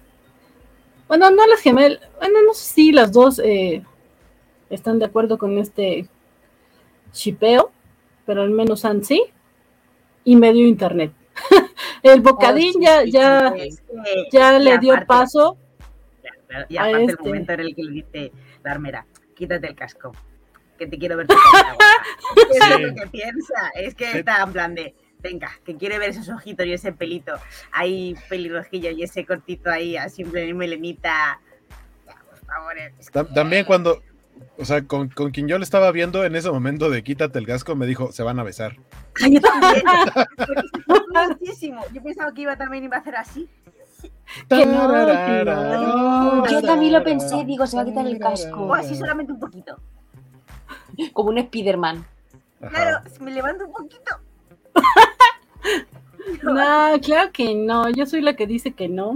Pero Sí, sí, aunque yo fui la que la andaba shipeando con, eh, con Dean, tampoco creo que pase nada ahí. No, no, Sí, va a pasar. Pero van va a ser discretas, van a ser discretas y van a llevar su amor pues eh, en segundo plano. ¿Qué Pero sí, discretas? No, no. En cuanto ya esté sentada en la población, estas dos se casan. Que sí, que sí.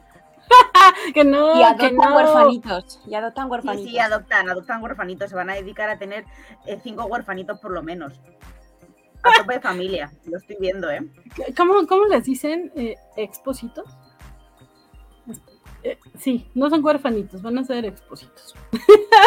Pero no, eso no va a pasar. Sí, sí, Eh, sí, Arthur nos dice, no creo que haya libe- liberado a Moff Gideon, por algo las fuerzas imperiales mandaron bombardear el palacio de Bocatán. Eh, vale García nos dice, la de Dungeons and Dragons está By the divertida. way.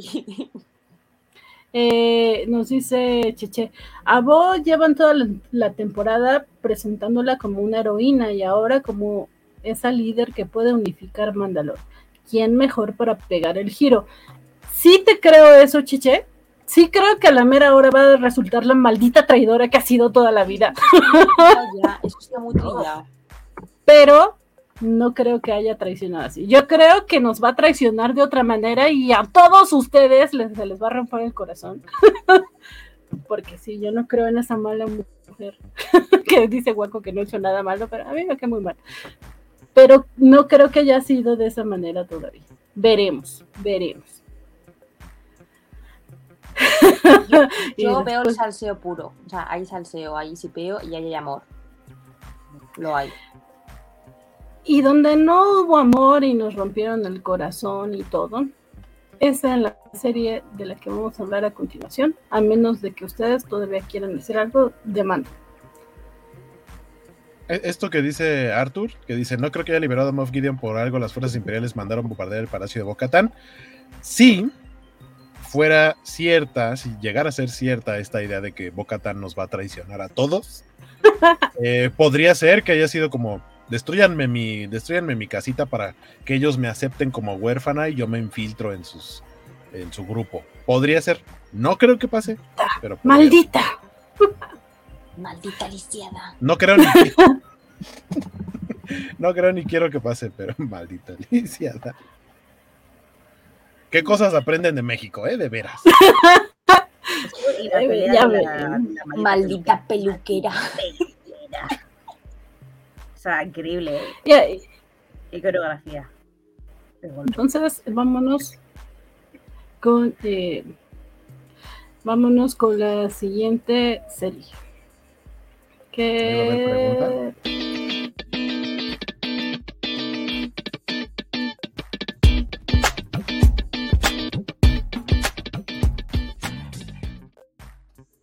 Que sí, no nos dijiste si sí va a haber pregunta o no, Bifochen. Ah, pues es que por la mañana suelo estar con menos neuronas que por la noche, porque las tengo despertándose. Entonces, se me acaba de ocurrir ahora una. ¿Vosotros? Así, pero una muy chorra. Pero, espérame, espérame, espérame. De, Ah, va sí, tu sí, sí, cortinilla. mi intro, mi intro, mi intro.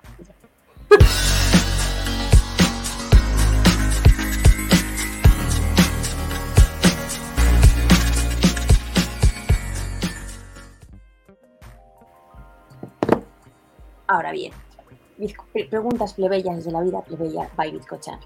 Eh, vosotros, si fueseis mandalorianos, ¿pensáis que seríais de los que llevarían el casco o de los que se lo quitarían? This is the way. Casco 100%. No, sin casco. Sin casco. O sea, Sí, sin- sin- o sea, la de gérmenes que se han de juntar ahí así. Nomás se lo quitan para comer.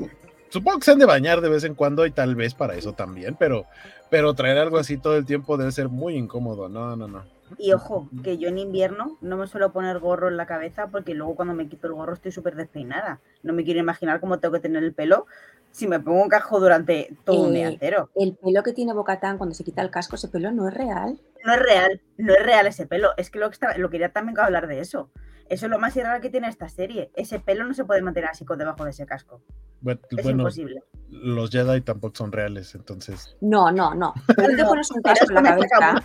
De verdad, ¿eh? Ese pelo no se puede mantener así. En anime En el-. En el espacio no hay sonido y en Star Wars sí. Pero no. ya es, te pones En una Star Wars, en Star Wars el pelo de Boca Tan puede mantenerse así con todo y su casco. No, no lo veo, ¿eh? Yo Yo no hago las reglas, las hace Filoni. No lo veo. Des- despedimos a Gallada 111 que dice que no ha visto los últimos tres de Bad Batch y mañana hay mucho trabajo. Descansa Gallada, qué bueno que andabas por ahí. Y nos dice Alberto Palomo, qué bueno, ya llegaron las preguntas incómodas de Vizcatán. Yo, yo Ahora sí, llevaría casco. Yo no llevaría casco porque decís, me parece súper anti, antihigiénico, que hay unos que no respiran, no tienen nada, y luego es eso, el pelo no te puede quedar bien cuando, cuando te lo quitas. Sería como un mazacote así en plan grasoso, eh, tendrías que llevar como una coleta aquí abajo, porque claro, un moño no puedes llevar un moño, porque si llevas un moño el casco no te lo puedes poner. Mm, Muchos problemas para un muchos casco. problemas, muchos problemas.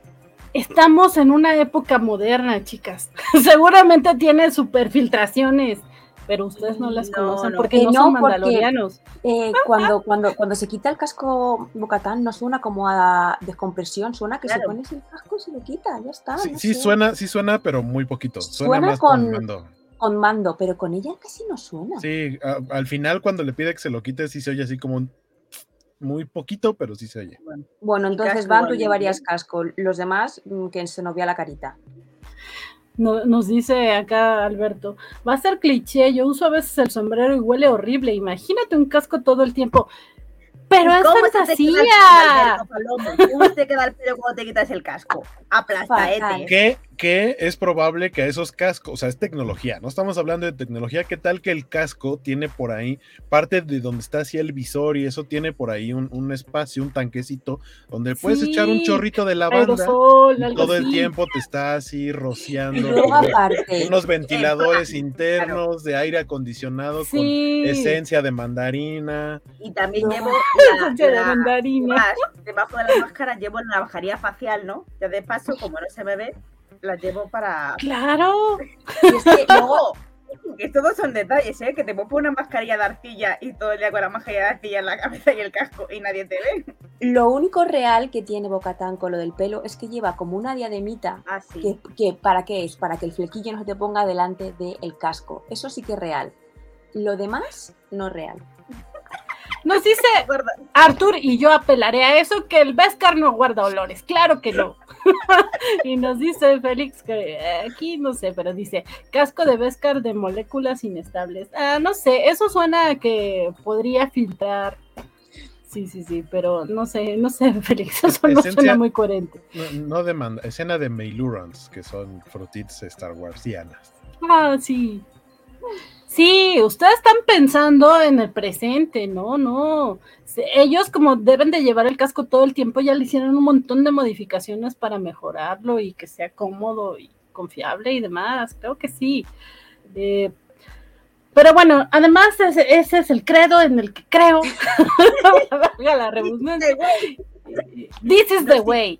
Como, como, como, como dice un, una- un poeta por ahí, sin ti yo no soy el mismo, tú eres mi credo, pedazo de cielo, abrázame fuerte. Mi trébol de buena suerte. Pero bueno, Es una canción, es una canción. Y sabía que que me- Van la iba a conocer. lo que me diga la armera. O sea, si la armera me dice quítate el casco, va. Si me dice póntelo, va.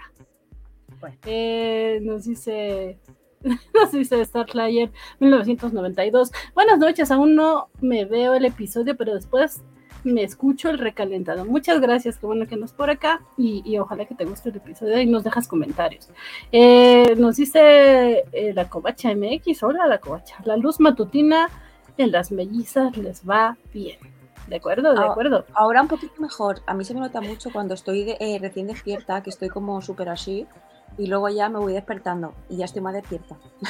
Y ya nos dice la Covacha MX que en realidad fue Valentín García. Por supuesto que teníamos una gran duda de quién habrá dicho eso. Líder Pero gracias, supremo. Vale. Líder supremo.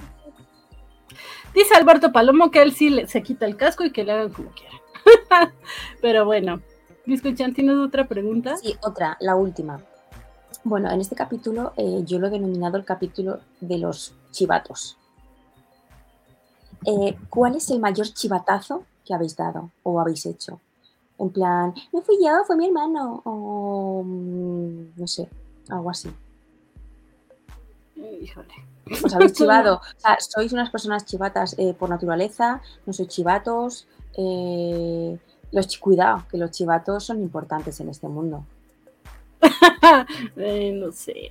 Está Mira, tratando de justificar sus chivaterías. sí. Es que eh, Virginia en la familia la llaman la tía chivata. La tía Eh, Chivaca. eso como chubaca, pero chivata. Sí. La tía Chivaca. nuestros sobrinos hacen alguna cosa, Virginia está todo el rato. Ha sido John, ha sido Mark, ha sido en ellas. Está todo el día chivándose de ellos. Y luego digo, mamá, yo no está subiendo eh, al sofá. Oye, que se- Todo el día, sí. el John, yo no se ha echado crema. No, no. Yo no llego a ese punto. Creo, creo que sí, en algún momento he acusado a mis hermanos, pero no, no, casi no, Biscochan. Lo siento, te fallé. Pero yo soy chivata con mis mucho. sobrinos, ¿eh? Con Andrea nunca ha sido chivata, perdona. No, no, conmigo no. Pero con mis sobrinos sí porque les hace gracia que sea súper mega chivata. Entonces yo No soy. creo, Alberto Palomo, que nos dice que los chivatos en España son como los estos vatos en México. No creo. No. Eh, Soplón. Sí, A ver, pero chivato se supone que es una cosa pequeña. O sea, no. um, son tonterías. Está chivado. O sea, como en No. el cole, cuando. ¿Quién ha hablado? Pues ha sido él, señorita. Ajá. Y era el Maestra, no, no dejó tarea. no calificó la tarea. o sea, Mañana toca examen. Yo no lo hice, pero me daban muchas ganas cuando sí la hacía y no la revisaban. Era como, a ver, yo me desvelé haciendo la desgraciada tarea y todos bien contentos porque no la van a revisar, pero ¿y mi esfuerzo qué? claro. Pero Y hoy lo hice. no lo hice. Hoy sí, ayer no, pero hoy sí lo hice. Y mi esfuerzo de hoy que no se ve recompensado. sí. Sí. Igual, estoy en la misma situación. Nos dice entonces Arthur. no soy chivatillo, ¿no?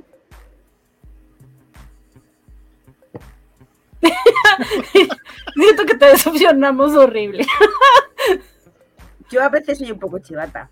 A veces Chicos, no, a aquí veces la única sincera soy yo. Yo sí soy una chivata. que no. Pero bueno. Mira, en honor al chivatismo, me voy a chivar. Estas dos preguntas de Bizcochan son mías. ¿Eh? Se las he pasado por escrito en Telegram hace tres segundos. Haciéndole la tarea a ¿Por mis qué? catán, órale. Porque os lo he dicho, yo por las mañanas mi- mis neuronas no están bien. Genial, genial. Me encanta, qué gran ejemplo. Chivata. Es que tengo pruebas, ¿eh? tengo pruebas. Conversación de Telegram. Le pregunto, tía, pregúntalo de los. Pero que lo hago súper súper natural, como que son mías. Eh, eso es un talento, eh. Cuidado, chicos, eso, eso es un talento. Sí, sí te creo. Pero bueno. Ya no Em, tengo más, eh. Andrea, ¿alguna? No. No, no hay más. Ya no tengo más. Ya no tenemos a Andrea, ¿no? no chivatona, nos dice Artur. Pero bueno. Eh, ah, hermana, la traición, la decepción. Andrea, tía, qué chivata eres, eh. Los Es que me chivatos. tenía el palo y encima- encima tú pinchante. La única sincera soy yo, pues te vas a cagar, toma tu medicina. ok. Pero, pero aquí Biscochan estaba feliz y enojada al mismo tiempo porque fue un, ah, me acusó, pero al mismo tiempo es un, pero es de las mías. Ajá, ajá. Ven, Yo así se hace. Orgullo ahí, orgullo chivato. Orgullo, pero vas a ver al rato. ya verás. Muy bien. ¿Por qué no vas al gym hoy? Que si no, mañana te vas a enterar. Te va a poner ahí a hacer mazo sentadillas con peso. Ok. Pues sí, vámonos al lote malote que terminó, así que igual y si nos extendemos un poquitín y, y ya si tienen ustedes que ir a trabajar, me parece. Vámonos de nuevo sí. con la cortinilla.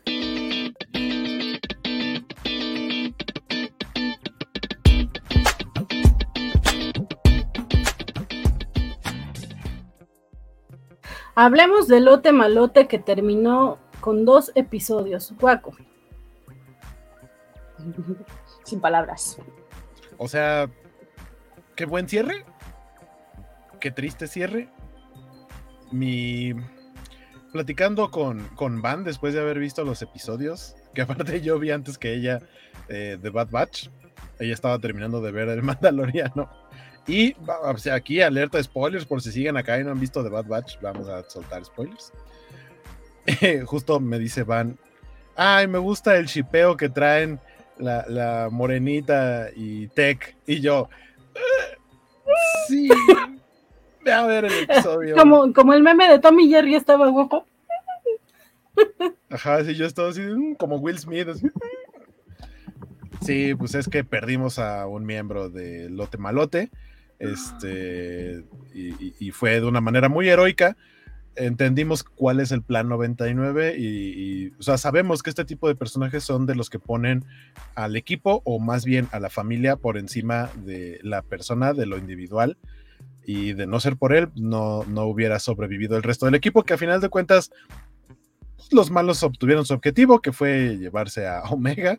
Queda un cliffhanger ahí muy raro, siento que viene como de ningún lado. Es un personaje que ya había salido antes, una doctora que está interesada en seguir investigando con Nala C, que es una de las sobrevivientes de Camino, eh, eh, científica de esta parte de los clones.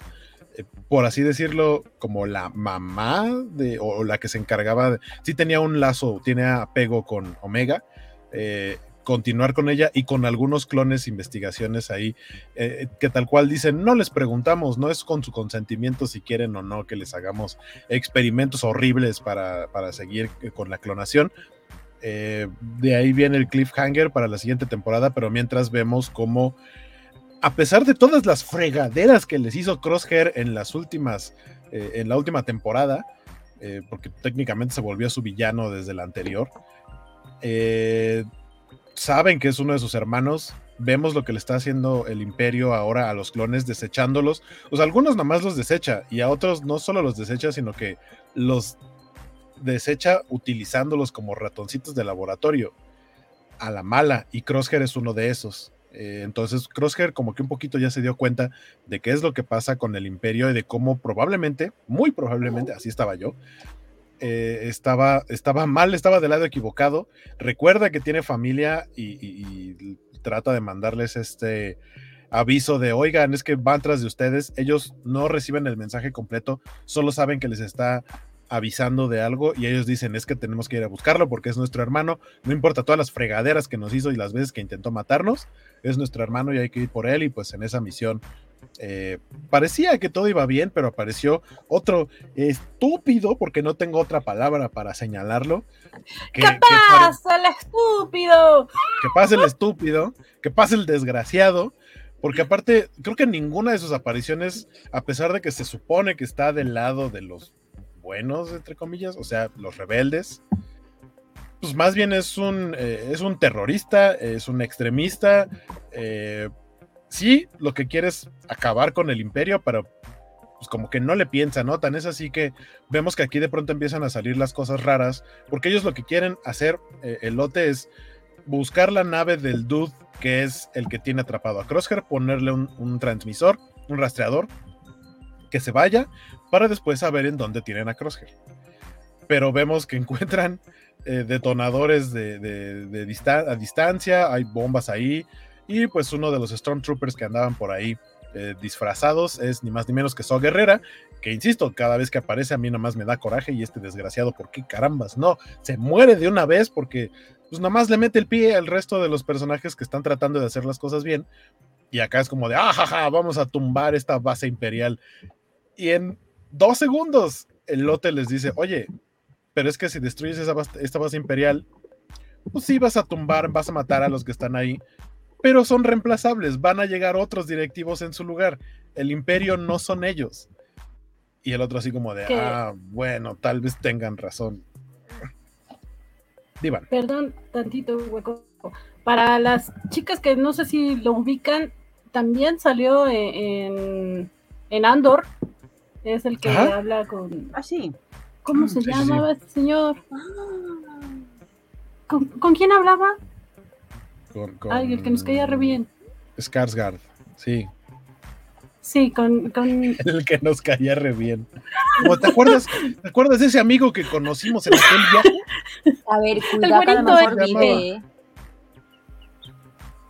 Bueno, el sale se ahí, sale en Rogue One, sale en todos lados, ahorita anda en todos lados. Sale hasta en Jedi Fallen Order, el videojuego. Pero bueno, ahorita les digo cómo se llama, sigue hueco.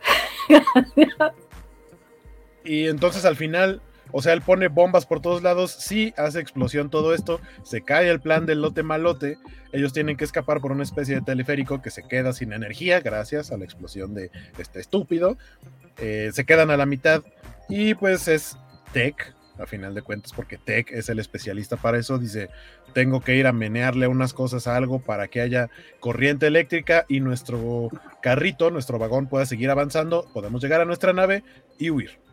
Pero pues cuando sabes que un miembro de este tipo de equipo se separa, es muy probable que algo malo vaya a suceder, ¿no? También incluso por ahí eh, Francisco Espinosa, que hoy no está con nosotros, que le mandamos un saludo, que está viendo Aladdin o saliendo de ver Aladdin, por cierto, este... Dice, Tech tiene el letrero de Dead Man Walking, ¿no? Es un hombre muerto andante.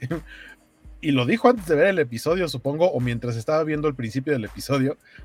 Y ya después cuando vio que sí era cierto, dijo, ay, qué feo es tener razón, mejor por eso borré mi tweet.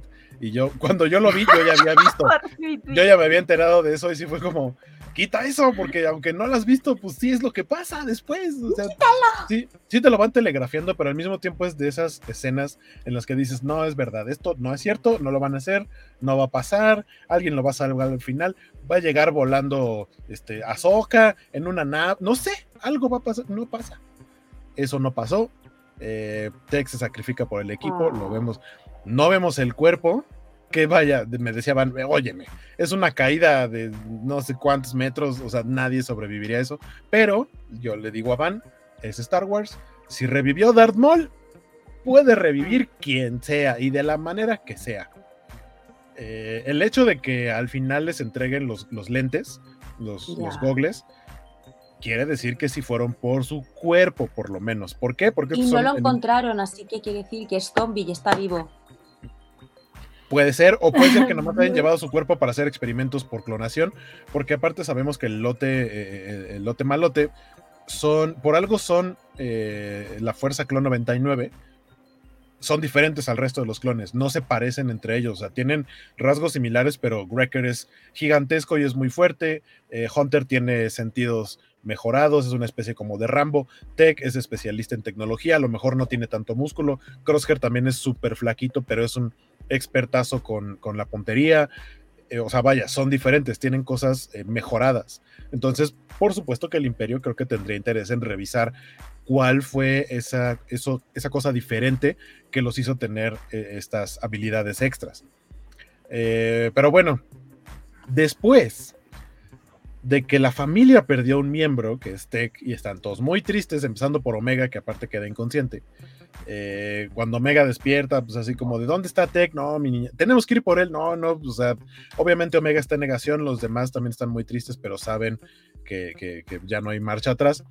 Ellos regresan a, si no me equivoco, es Mandel, que es el lugar donde está la base de Sid, esta Trandoshana estúpida también, eh, traidora. Primero vemos que le sirve ahí un traguito como de, ay, Wrecker, tómate esto, para que se te un pobrecito de ti, toma para que te pase el dolor. y resulta que el- la desgraciada le avisó al imperio para salvarse.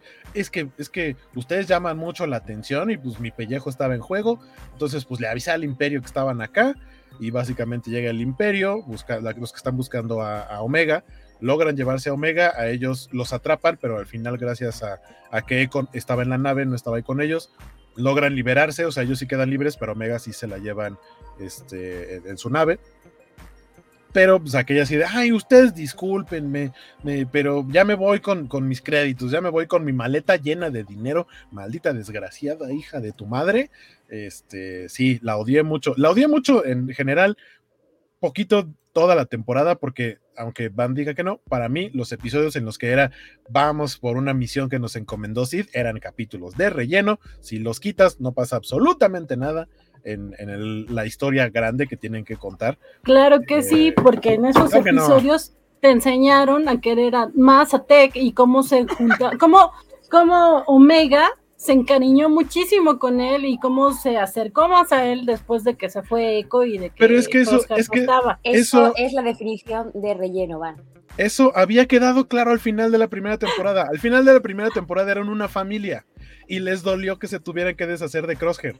No tenían por qué haber metido episodios para que te enamoraras más del personaje y que hicieran una relación más estrecha porque eso ya había quedado claro.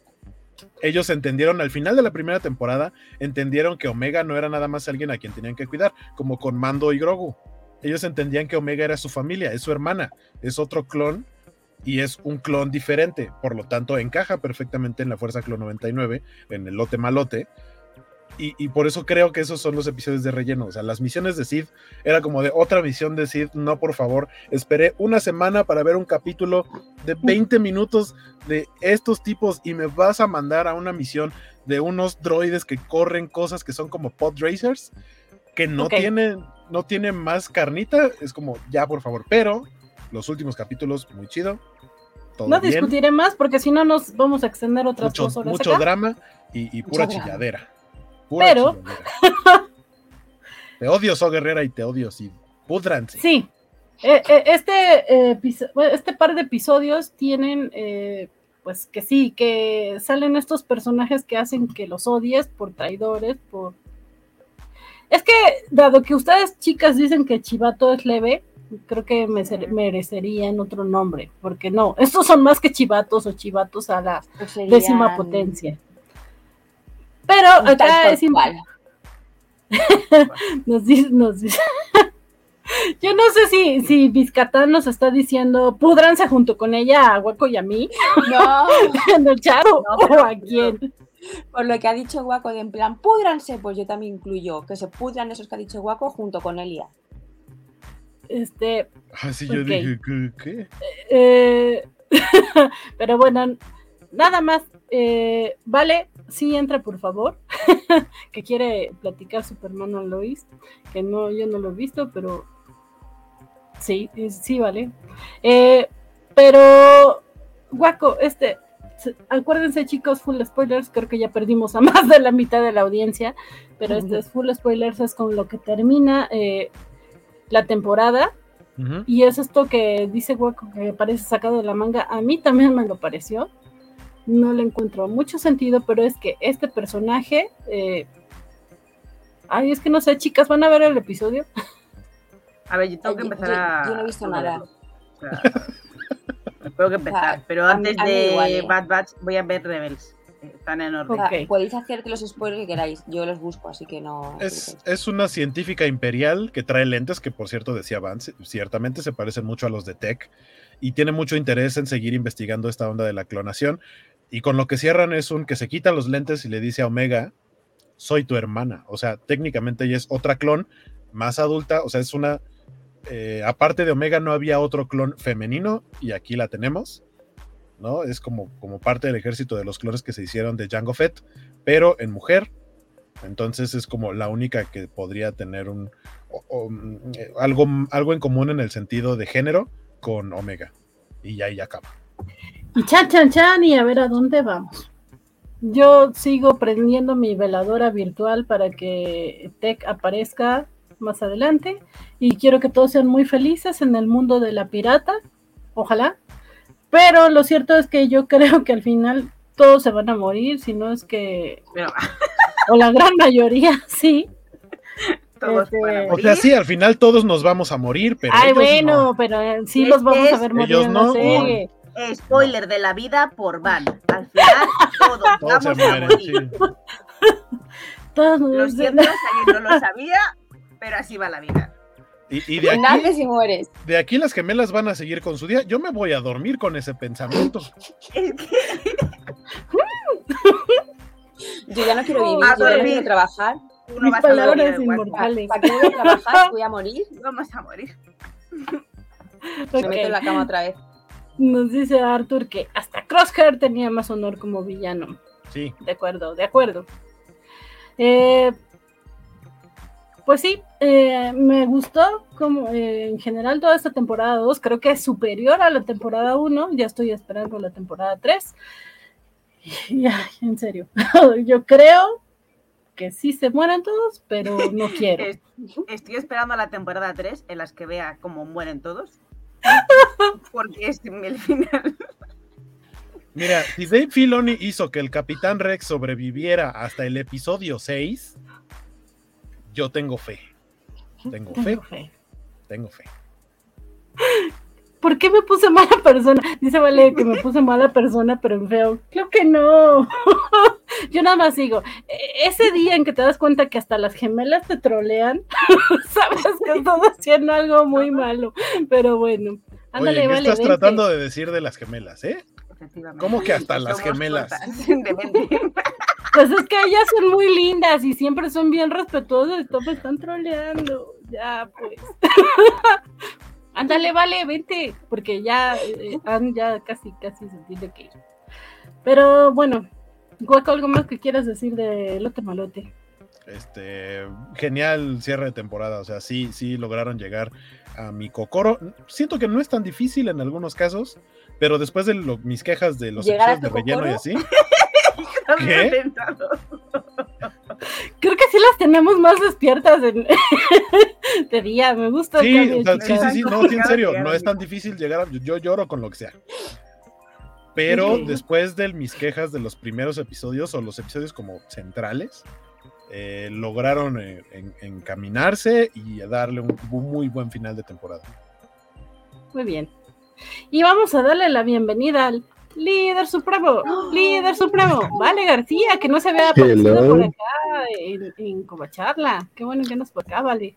Pues es que no, no estoy viendo Mandalorian, ¿qué les digo? O sea, Same. Vale, es el cameo de este episodio. Vean. No estás viendo, no estás viendo Sí, Mandalorian y nos vienes a decir, mira, cameo. yo soy muy fan de Superman, pero vienes a decirnos que a platicar del nuevo episodio de Superman and Lois, lo cual viste por encima de Mandalorian, eso no habla nada bien de ti, Valentín. de hecho, habla, habla, de, de hecho, habla muy mal de ti, mi querido Guaco. ¿Cómo que no has visto Superman and Lois? Y de hecho, hoy estrenaba nuevo capítulo. No sé si ya está disponible ahorita en HBO Max, voy a tener que checarlo. Pero sí, Superman and Lois me, sí me gusta mucho. Mandalorian no está mal, pero, Pero me puedo vale, esperar. antes, antes de que vayas con tu, con tu reseña, ¿tú qué te, tú llevarías, como tú llevas gorro habitualmente, eh, ¿tú llevarías casco o no llevarías casco? ¿Qué opinas del tema gorro? ¿Transpiran? No, no, no transpiran? ¿Cómo te deja el pelo? El Antes, antes, de que, antes de que hables, Valentín, sí está hablando de cosas que te pones aquí arriba. Ok, Gorro, gorro. sí, sí lo entendí. Sí lo, lo- lo Ok. entendí tal cual. Ok. Este, Ok, ok. ahora, eh, ¿Gorro? ¿La gorro? ¿La cabeza gorro, no? Eh, entiendo que se podría inter- interpretar por otra cosa, pero cuando dijo casco me quedó claro que estaba hablando de Mandalorian y no de, de nada más. Ay, mi escucha, Este, no, no hagas caso. Telegram. Ay, Telegram. Eh, no sé, el casco no es algo que me haya jamás eh, planteado utilizar eh, y, no creo que puedas transpirar con esa, co- con esa cosa. Y como yo soy team frío, este, no me gustaría utilizar jamás casco en la vida. En el caso del sombrerito, este, lo uso por varias razones. Uno, para distinguirme de los otros ñoños gordos con barba que usan lentes y me ha servido bastante. Este, eh, también lo uso cuando hace frío y cuando no me peino. Y para eso lo recomiendo bastante también. Muy bien, Vale. Que nos dice Jor- Jorge Arturo. Don Vale va a ser el chivatón del programa. Lo que no sabíamos es que va a ser chivatón de sí mismo. Pero bueno, muy bien, Este, Vale. Siento que me estoy perdiendo de algo. Disculpen, hoy no pude ver todo el programa. De hecho, estaba viendo eh, ¿A Calabozos y? Dragones. No nos dimos cuenta. Yo, yo avisé. Bueno, le avisé a Vir, pero creo que no ha visto los mensajes en WhatsApp. Que, que yo es que por la mañana voy a otro ritmo que la gente normal. Que las ¿Te preguntas que escuchan hoy fueron si usarías casco como los mandalorianos o no, y Ah, no. eh, si eres chivatón o no. Eh, no sé qué es chivatón, pero Eh, Soplón. soplón. Como el de Randall. Acusón. en- sí, eh, en por, eso, por eso, por eso el hashtag reacciono como vale. O sea, Ah, sí, claro, sí. El chivatón. Claro. ¡Oh! pero quiero, quiero, quiero, quiero dejar muy en claro que el 75% de las veces es sin querer. Aquí la Mm. bronca es que te- no saben cuándo es el 25% y es donde soy mala persona yo también. Que el- pero como bien dijo Jorge Arturo Aguilar López, soy el chivatón de mí mismo. Entonces ahorita estoy balconeando, hay veces, hay veces que sí lo hago adrede, pero la mayor parte de las veces es porque se me va el pedo. Y, Y ya cuando digo a- pedo no me refiero a una ventosidad, sino se me va la onda. E- Ese chiste lo hice por Biscochan, que yo sé que, le- que es que le gusta el, el humor escatológico. Así como la vez de tierna, el humor escatológico es, es it's her thing. Así es como Ok, soy chivatón. eh, es- exacto. Ahí va otro chivatón. Hashtag creciendo como vale. Ah, Te quiero oír. ok. Sí, pues sí. Para quien necesitaba más pruebas, ahí está. Vale García. Él es. Y, y, pues vale, tú estás ent- entusiasmada con Superman and Lois. Sí, con Lois, digo, con Superman Lois. Este, El- Elizabeth Tulloch me cae que quedó perfecta como Lois, o sea, a- eh, es tal cual como la, la imagen que yo tengo gráfica de, de Lois de los cómics. Así, básicamente para mí, a lo mejor un poquito más ojona de lo necesario, pero pues así es ella, tampoco es como que le puedas decir, no tenga los ojos, Más ojona. que tuviera menos. Yo tengo bueno, lentes, ayuda a que sean un poco más grandes. Este, ella pues, con los ojos más grandes, y no me imagino hacia Lois, pero en general creo que hace una perfecta Lois. Aparte es muy buena actriz, entonces le ayuda mucho. El capítulo de la semana pasada de, de Superman y Lois estuvo un poco flojón en cuanto a trama principal, pero fue como para ponernos un poquito al día en lo cómo han estado estos personajes estos meses y aparte hubo cambio por ahí de, de Jonathan, no. No, sí, Jonathan. Eh, Jonathan Kent, este, el actor eh, tuvo que salir por cuestiones personales. Y ¿Es el moreno o el güero? Los dos son súper güeros. ¿cómo que Ah, bueno, el castaño o Gracias. el, o el- o el castaño claro, el castaño oscuro. Uno tiene el El- cabello El güerito el y de el cabello otro corto. el que no era rarito. El que tiene el pelo blanco o blanco nieve. ¿Ven? Ajá. No, de ojos- chicas, no, me las prefiero en la noche y no son contestonas. El de ojos azul medio clarito o azul muy clarito. Eh, Oh, sí, ya, pues. Digamos que se fue el que era como el deportivo y se quedó el raro. Ajá, se quedó el nerd. Es que ni Mm. siquiera es re- ni siquiera es nerd, es como creepy. Es, es el, es el- Sí, sí, sí, está bien. Se fue el que me De caía acuerdo. bien entonces. El creep. a mí ninguno de los dos me cae bien, fíjate. Sí, no, a mí Pero- tampoco. Pero el nuevo Jonathan es muy insípido. Por lo menos el otro tenías cara, tenía, tenía cara como de que lo quiero golpear. Y el nuevo no. En este primer episodio no, no se le ve muy. No se le ve muy agradable. No, no se le ve mucha gracia todavía. Este, sin embargo, hay por ahí un pequeño guiño a la calavera atómica, que es un personaje muy, un villano muy, muy, ¿Es muy- el nuevo o el antiguo? Ay, no, no alcanzo a ver, mi querida Vir. Y, y- Es- y de hecho, de, de fotos que llegué a ver, si me, si me dices que es el mismo, nada más se cambió el corte de peinado, podría ser. Es como genérico el estilo. Es que el otro también era medio genericón, pero sí tenía como esa cara de, de- de pendejón que le quieres, sí, le, sí le quieres dar su madrazo. Este, o sea, los dos hijos, la verdad es que tan buenos Clark y Lois que tienen, y a los hijos sí los que estuvieron muy mal. Pero todo el elenco está genial. Eh, en, este, en, en este capítulo vemos a Lana Lang este, asumiendo su cargo como alcalde de, Smallville, lo cual está muy chido. Este, vemos que ella y Lois empiezan a ser mejores amiguitas. Hay toda una subtrama medio spoilerosa, pero es spoiler porque ya lo han anunciado en los trailers y en entrevistas, donde creen que Lois este, está embarazada y todavía no te dicen qué es lo que tiene, pero si has visto entrevistas o trailers, ya sabes qué es lo que tiene Lois y va a ser un, un punto importante para, para, para la tercera temporada, que ojalá este, la terminen porque no saben si van a tener una cuarta, entonces podrían tener cuarta temporada, pero ojalá este, no, no, no, no dejen este, plots importantes hacia el aire. Creo que Lois va a tener un- una participación muy, muy chida esta temporada, eso sí me gusta. O sea, de- dejando de lado que, ella se me hace bastante guapa. El personaje me gusta mucho. Y. Y ya, o sea, ahorita no hay mucho que contar. Creo que es más, esta fue como un poquito más de personajes. Y ahí- ah, sí se vio que Sam Lane es un hijo de la chingada. Pero pues eso es en cualquier universo. Entonces, es- me gusta que sean constantes con ello. Y me dio un poquito de tristeza esta Nat, creo que se llama Nat Irons, la, la Steel Chavita. Este, porque justamente la estás viendo en este rollo de que está en un mundo que no es el de ella, pero que se parece mucho y cómo le está afectando. Su personaje también me agrada bastante, de hecho. Lo que es Clark, Lois, Nat, ellos, ellos- tres me gustan mucho. Ah, y, esta Lana, Lana Lang. Pero ella- el personaje no me gusta tanto, pero ahí sí es ella. Oye, qué buen casting hicieron con las cuarentonas, la verdad. Buen servicio, qué buen bueno que te gustan las cuarentonas y no las chavitas. Pero, ¿Qué te digo? oh, pues, pero, eh, ¡Ay! Esa van, qué coqueta andas hoy. no, no, pero bueno, vale. Pero, Yo pero empecé a ver, 30. empecé a ver la serie, creo que me quedé a la mitad de la segunda temporada. Oh, todo, todo lo bizarro está bien perro. Sí, pero me daba flojera estar viendo en, H- en HBO Max porque no lo puedo ver en la tele y lo vería, lo veía en la tablet, pero sí me estaba aburriendo un poco. O sea, sí. Dime como por qué la gente tendría que ver Superman and Lois. Tú dices Tres que es buenísima. Sí, Biscochen ya nos preguntó por qué tenía que ver Rebels. Yo te di, ya te di tres razones. pero que no Por- sea porque por- las chavas por están buenonas. Y dije Clark, Clark fue mi segunda razón después de Lois, Bueno, los chavas y Clark. incluso antes de Lana. Este, no, porque cre- creo que es una gran adaptación del personaje. Me gusta mucho cómo eh, lo van creciendo, cómo nos presentan, nos, lo- nos lo presentan, no como lo conocemos de inicio, sino ahora en su faceta de padre.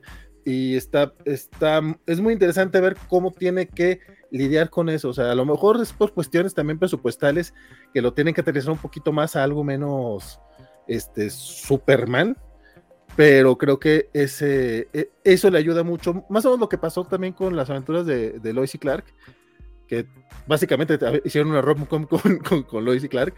Este, también muy buen casting, por cierto. Terry Hatcher, muy bien ella. Este, y el, también Dean Kane, aunque sea un Pues Dean Cain es un imbécil, pero fue buen Sí. cast. eh, sí, a eso me refiero, sí, aunque sea ese tipo de persona, el cast en su momento fue muy, muy bueno. Y el Perry White también en, en esa, en esa época era bien chingón el Perry que hicieron. Ah, ya mencionaron a Lex en esta nueva temporada, entonces hasta ahorita no ha salido Lex, eso me ha gustado mucho. Eh, parece que va, eh, se va a centrar mucho en Intergang, que es, que es algo que no habíamos visto todavía en la serie eh, esta temporada. te- a mí me parece que promete bastante. Las, las temporadas anteriores me han gustado mucho porque además de que nos presenten a un personaje muy clásico y la esencia de Superman, aún así se, se toman mucho la molestia de darle los giros a todo lo que estamos viendo alrededor de él, porque Superman se mantiene, pero todo lo que está a su alrededor es como tiene una vuelta de tuerca que no es lo que es, o sea, Bizarro, por ejemplo, resulta que Bizarro no dura mucho en la segunda temporada, el personaje, pero sí vemos el concepto del mundo bizarro. El caso de, de, de este, ah, el de GNBC, se fue el nombre del dueño, de Morgan Edge. Eh, primero lo vemos como Morgan Edge, después vemos que, que es otro personaje. Eh, eso me gustó mucho. Pasa también con, con John Henry Irons, que al principio lo presenta como un, ah, como un Lex Luthor de otro mundo. Me gusta mucho cómo juegan con las expectativas de los ñoños. O sea, es como. Es lo que conoces, pero con un giro. Y eso. A mí Pero me ha con un twist de limón. Sí, con el twist de limón, claro que sí. Y de otras cosas también. No sé, a mí me- me parece una gran adaptación. eh, creo que, con todo respeto para Henry Cavill, que también aquí lo queremos demasiado, este, creo que es la mejor adaptación que hemos tenido de Superman en lo que va del siglo. Mira aquí va en cara de orgullo cuando ha dicho Kevin. ha dicho Henry Cavill. Por- ejemplo, yo también estoy muy a favor de Henry Cavill, o sea, guapote el vato y muy buen casting. Para que vean que no nada más estamos wow, hablando bien de Lois wow. Lane. Que Lois Lane en general. Qué triste la Lois Lane del Snyderverse. A mí me encanta Amy Adams, pero creo que también es la peor Lois Lane que hemos visto ever. Está bien. Sí. Dado que dijiste eso con toda honestidad, eh, te concederé lo de Ay, este cla- Superman. Claro que sí, yo adoro a Amy Adams, pero no es una buena Lois. Henry Cavill me parece que tiene el potencial de un buen Superman, ya sabemos lo que pasó ahí. Este, nada más en la Justice League es donde lo vemos más decente. Eh, pero no, sí, trato de ser bastante. con- o sea, una cosa es si me gusta o no la actriz, y otra cosa es que diga es bueno, un buen o mal personaje. Ok. Pues bien, Todos los jueves en HBO Max, después de la covacharla. Desvélense viendo Superman Lois conmigo, así como se desvelan con los demás viendo Mandalorian a las 3 de la Yo los vi muy emocionados a ustedes eh, a las 3 de la mañana. Bueno, a Van y a Waco. Que por cierto pusieron los episodios a la una de la mañana. Ah, sí, las dos. porque ¿no? ya, ya, ya, Ya hubo cambio, adelantaron. Sí, ya hubo cambio de horario. Sí, o sea, me, me extrañó porque dije, me entré y dije, ah, mira, ya está. Sí, ya llevan tres semanas así, creo. No sabía. Es que aquí vinieron a hacer la tontería de que, bueno, como que no se ponen de acuerdo con el resto del mundo, o al revés, el resto del mundo se puso medio raro porque en lugar de dejarnos el horario de siempre, la- el mundo en general va, va a adoptar el horario de verano como el oficial. Y nosotros nos quedamos con el horario clásico. Ajá. O sea, aquí ya, Salvo- cambiamos la hora. No, no, Salvo en que algunos estados. horario, Virginia. Ah, sí. Del Igual norte. sí. Lo Es- están, lo están hablando. Ah, y viendo- la hora entonces, ¿cuándo me la devuelven? No te la van a devolver. Ah, Ah, no, no, no, no, no, no. ¿En serio, no? Una hora de sueño. Si no me la devuelven, quiero mi hora. Ajá, estaba- es, que, es que si se estaba- quedan con el horario de verano, ya nunca les van a devolver esa hora. Claro. Ajá. Voy a poner una demanda. ¡Wow! Es- Voy a poner es- una eso le pasó a Estados Unidos. Eso es un vil robo, no, qué horror. Siempre nos vamos a quedar así ya entonces. No lo sé, te- tienen que terminar de hablarlo, pero dicen que lo están hablando porque lo del cambio de horas que no tiene sentido aquí en España. Es que Pues la hora me además una nada hora de menos. trabajo. Que me quite una hora de trabajo porque yo la necesito recuperar. Este, yo- lo, lo que yo estaba escuchando, es- he estado escuchando mucho estos últimos meses un programilla español que es muy de señora y parte yo creo que es bastante, ha de ser así como la eh, Banda Max acá en México, algo que no es como que de mucho orgullo, pero estaban, estaban comentando, además de todo el mame de Ana Obregón, que me enteré de, no, ni, ni sabía quién, ni, ni sabía que existía esa mujer y resulta que es todo un drama allá en España. Este, también estaban mencionando lo del cambio de horario que estaban viendo que para el 2024, 2020, o sea, que no, no, no va a ser este año, No, puede tra- ser. En algún momento. pero, pero sí está en pláticas para que regresen. No sé si para que se queden con el de invierno o con el de Yo he verano. escuchado que quieren este, dejar este fijo. Pero bueno, Pues- a saber lo que hacen. ¿Y qué programa escuchas? ¿Cuál, cuál oyes? Radio Le. También escucha Cadena 100 a veces, ¿eh? Radio LED de señora mayor, ¿eh? Me queda clarísimo, lo por- es, es- es puro chisme de señoras que se quejan. Pero, pero vamos. Oh, sí. Bueno, vale, ya que tú estás en. México, dinos en dónde lo escuchas para ver si queremos entrarle a chisme de señora. Bueno, lo, lo conocí por Apple Music. Este, estaba buscando estaciones de otros países y creo que era la única española que había, entonces lo, lo empecé a escuchar. Este, y resulta que tienen, tienen una aplicación, Radio Le, y, y te voy a ser muy sincero, ya la bajé. Claro, Sí, no, pues sí, me quedaba muy claro. claro, esto es Muy plan de cómo llegamos a la radio española. Radio Olé. Porque no hay más español que el Olé. O sea, Sí. es que hay el directivo para que veáis el nivel. De hecho, Olé. escucho nada más un programa que es Café Ole. Pero sí. Claro, todo con Olé. Ok. Y, y bueno, Y, estaban regalando autos de la compra todo, durante dos meses. Estuve, estuve a punto de decirles, inscríbanse porque yo no puedo. sí te creo.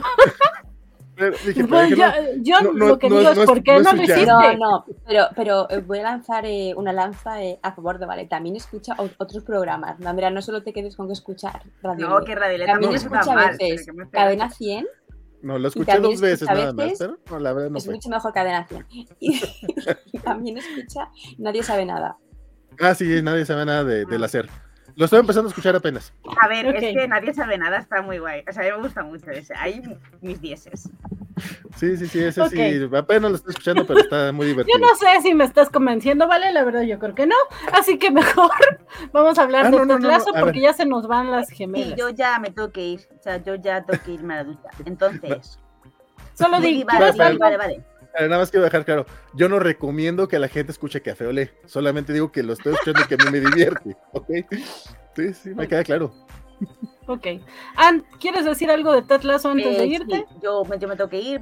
Ted Lasso mm, solamente llevo el segundo episodio, porque como vemos los episodios el domingo, pues vamos con un episodio atrasadas. Entonces ya puedo hablar del personaje que entró la semana pasada, que entiendo que hacía referencia a Cristiano Ronaldo. No, Hombre, será yo, yo, yo, yo, yo, todo yo.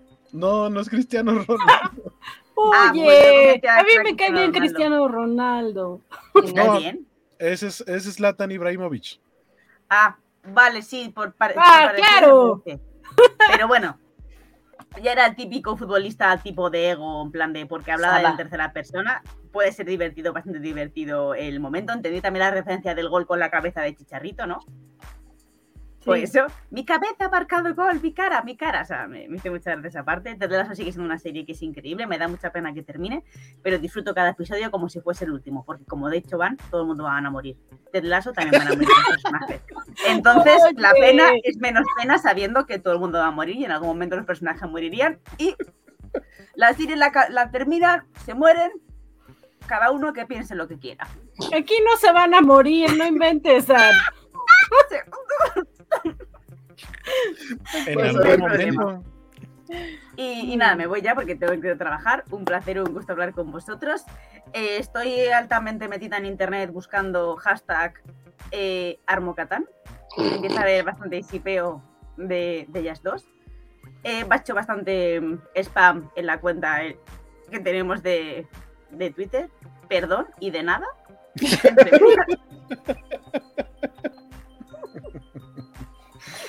Y Virginia, en Twitter he dejado también unas zapatillas que si quieres me las puedes regalar. Un- Eh, una no idea. sugerencia, ¿no? Pues si le regalo, ahí la tienes, ahí te la dejo. Gracias.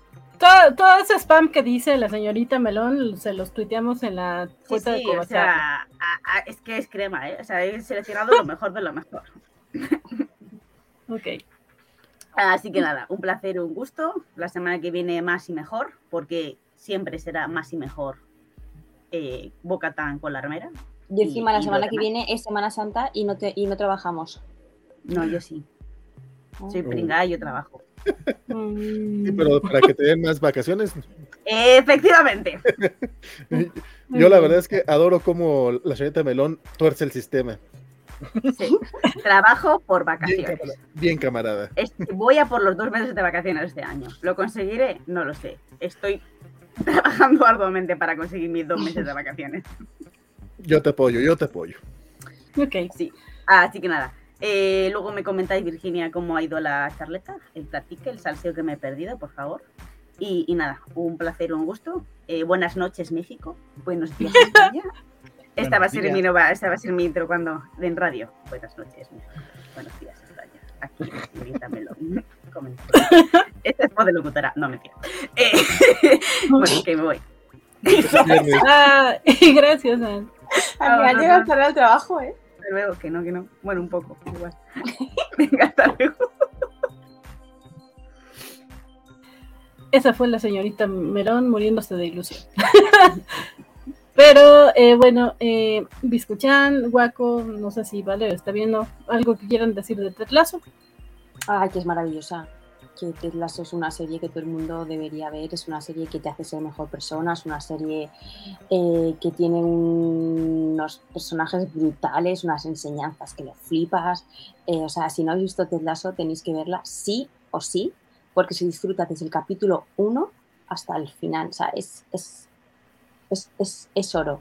Y, y yo quiero a Ted Lasso, lo quiero por lo que es, por lo que representa, y también quiero a Roy Ken por lo que es. Este, este episodio Por es- lo que es. re- respecto a lo que decía Van de, ah, es que es un episodio que te muestra la relación, cercanía de los personajes y demás. Este sí es una lección de cómo acercar a dos personajes que aparte eran enemigos en algún momento en la serie, que son eh, eh, Roy Kent y Jamie Tart. Porque Roy se está dando cuenta, o sea, de entrada no le cayó tan mal Jamie, lo, traía como muy de no quiero hablar contigo tras su ruptura con Killy, pero cuando ve que Jamie se preocupó por él y que Jamie sí está cambiando, ahora pasa al revés. Cuando están en esta reunión y todo el mundo está bien contento y demás, él sabe, él ha visto, eh, ha notado, es el único, porque ni siquiera Ted Él es el único que se ha dado cuenta cuando Jamie está apartado del grupo y todo el mundo está adorando al dios Saba. Eh, él es el que se da cuenta y lo remata en esta fiesta y dice, oye, ya vi lo que está sucediendo, no siempre vas a ser el mejor. Y, Jamie le dice, es que yo quiero ser mejor. Y él le dice, yo te puedo entrenar. Le está mostrando su confianza en, tú puedes ser mejor que este ruco que sí es un dios en la cancha y que te está robando cámara. Yo te voy a entrenar para que puedas ser mejor que él. Eso es, es- eso es un gran momento y, y gran desarrollo de la relación entre estos dos personajes. Primer paso, cámbiate el corte de pelo. Que esta temporada llevaba Jamie lleva un corte horroroso, así todo así para echar con unas mechitas. No, por favor, espero que lo primero que ha hecho sea cámbiate el pelo. A partir de ahí trabajamos. Y Jamie es menso, es bobo, pero ¿qué lección le dio a los coaches cuando hablan de ironía e hipocresía? Es, es una escena fantástica, me gustó mucho. Yo lo veré el Eh, domingo, pero sé que no me va a defraudar. Es que Ted Lasso es. Ah, ah, ¿no has visto entonces el de esta semana? No, pero da igual. No te digo más, no te digo más. Bueno, entonces, para Lo no mucho. ahondar en los spoilers, eh, estoy de acuerdo con, con Waco que me gustó mucho esta interacción de Roy y Jamie. Mm, Me están gustando los nuevos personajes. Eh, la amiga de Kaylee, Ah, no sé cuánto tiempo va a durar en, en esta temporada, pero al menos me cae mejor que la, la amiga de Rebeca. la amiga de Rebeca siempre me cayó mal, la que le Ah, decía. bueno, el hombre A mí, se me hace, ¿boda? a mí se me hace guapa, es como de Ted. Sí es muy O sea, ya- guapa, pero no, no me cae bien. la maja. Eh, A quien sí Y- queremos que se muera pronto, hablando de que todos nos Es vamos a morir algún día. Ah. Pero Nate, este episodio salió poquito y, y sigue haciendo corajes, entonces todo va chido ahorita. y sí, pero ya concluimos que sí todos lo odiamos, Biscochan. Ay, es El- el- horrible. eh, lo, lo verá Biscochan, pero el que queremos que se muera es al, Rupert. eh, al terapeuta. Ese sí queremos que se muera, maldito ¿Qué desgraciado. terapeuta? El terapeuta de Ted. El. Ah, sí, sí. Pero sí. ella, Pero a mí no me No, cayó tan él. mal. ese es nuevo, ¿no? ¿Qué? Eh, No, no es nuevo, ya había salido. Yo digo, ah, pues las circunstancias lo llevaron ahí nomás. No, no, pero eso es, o sea, se lo dicen dónde quedó, dónde queda la ética. O sea, sí fue Eso una sí. muy mala jugada. Muy, muy y mala bueno, jugada. eh, el tal Saba me parece un, un personaje curioso, tampoco tengo idea de hacia dónde va a ir, pero es que yo pensaba que iba a ser algo así como un fraude, pero estamos viendo que, Ah, no, no, no. que No, sí está resultando bueno, entonces... desde, desde que lo señalan como una especie de Zlatan Ibrahimovic o su representación aquí era el tipo sí va, yo sí pensaba en eso, va a hacer que Richmond esté peleando hasta arriba porque aparte el hecho de que al principio de la serie te digan es que no damos nada por este equipo y seguramente va a volver a descender porque no va a pasar del último lugar, es un contrataron a este jugador y le va a callar la boca a todo mundo y o sea, pero sí es un poco un engaño porque pareciera que todo lo está haciendo él por magia pero a final de cuentas no creo que él vaya a terminar, seguramente se va a lesionar, va a tener algún berrinche o algo así y va a salir del equipo. Se van a enfrentar al West Ham, que es donde está Nate, sin su arma, y va a ser un, ah, ahora sí, a ver tu equipo que está en los primeros lugares, que se enfrente sin el Dios todopoderoso que estaba logrando él solito ganar los partidos. Creo que ahí es donde puede entrar la idea de Jamie mostrándose con el entrenamiento que le va a dar Roy. Creo que hacia Y esa va. En la Rojas. parte... Cuidado, que Dani Rojas Dani, está, Dani está fantástico en este episodio porque, porque él, él anda, este, o sea, voladísimo en las nubes viendo a Saba. Cómo Yo se le cuelga a y Dani no lo Rojas, suelta. le amo, Dani me está parece un fantástico personaje acá. increíble. Dani Rojas, me parece que es lo mejor. A mí no, siento que sí nos caricaturiza un poco, pero ¿Qué dices? Pero ese es súper mono. eh, bueno, de- en gusto se rompen géneros. Eh, pero bueno, eh, ya llevamos más de dos horas, así que creo que ya Perdón. es tiempo de cerrar. No, no, no está bien, vale, ya nos habíamos extendido mucho con The Mandalorian, que estaba, que estaba muy interesante. Yo nada más quiero decir algo que, que ya, le- que, que ya avisé en exclusiva por, por otro lado, pero yo no estoy viendo todavía la tercera temporada de Ted Lasso, por eso no he opinado nada. Pero no es porque no quiera verla, esa sí la pienso ver. Bueno, también Mandalorian en algún momento, probablemente antes de que termine para venir a platicar con ustedes en el chat. Este, pero eh, Ted Lasso, eh, más bien estoy esperando que, que, que pasen algunos capítulos, unos, digamos, cinco o seis, para eh, pagar nada más un mes de Apple Plus TV. No, no A les voy a pagar más de dos. La vida plebeya es así. Es que no nos da para tener toda- eh, todas las plataformas. Hay que hacer este tipo de cosas. Yo Sí, no tengo Netflix ahora. ¿Qué hago? Ha- Haces lo mismo con otras plataformas, ¿vale? Porque aparte Apple TV Plus es de las más baratas de todas. Este, lo que pasa es que las otras son O sea, muchos vienen como en paquetes y así, ¿no? Amazon, no puedo porque es anual. Ajá.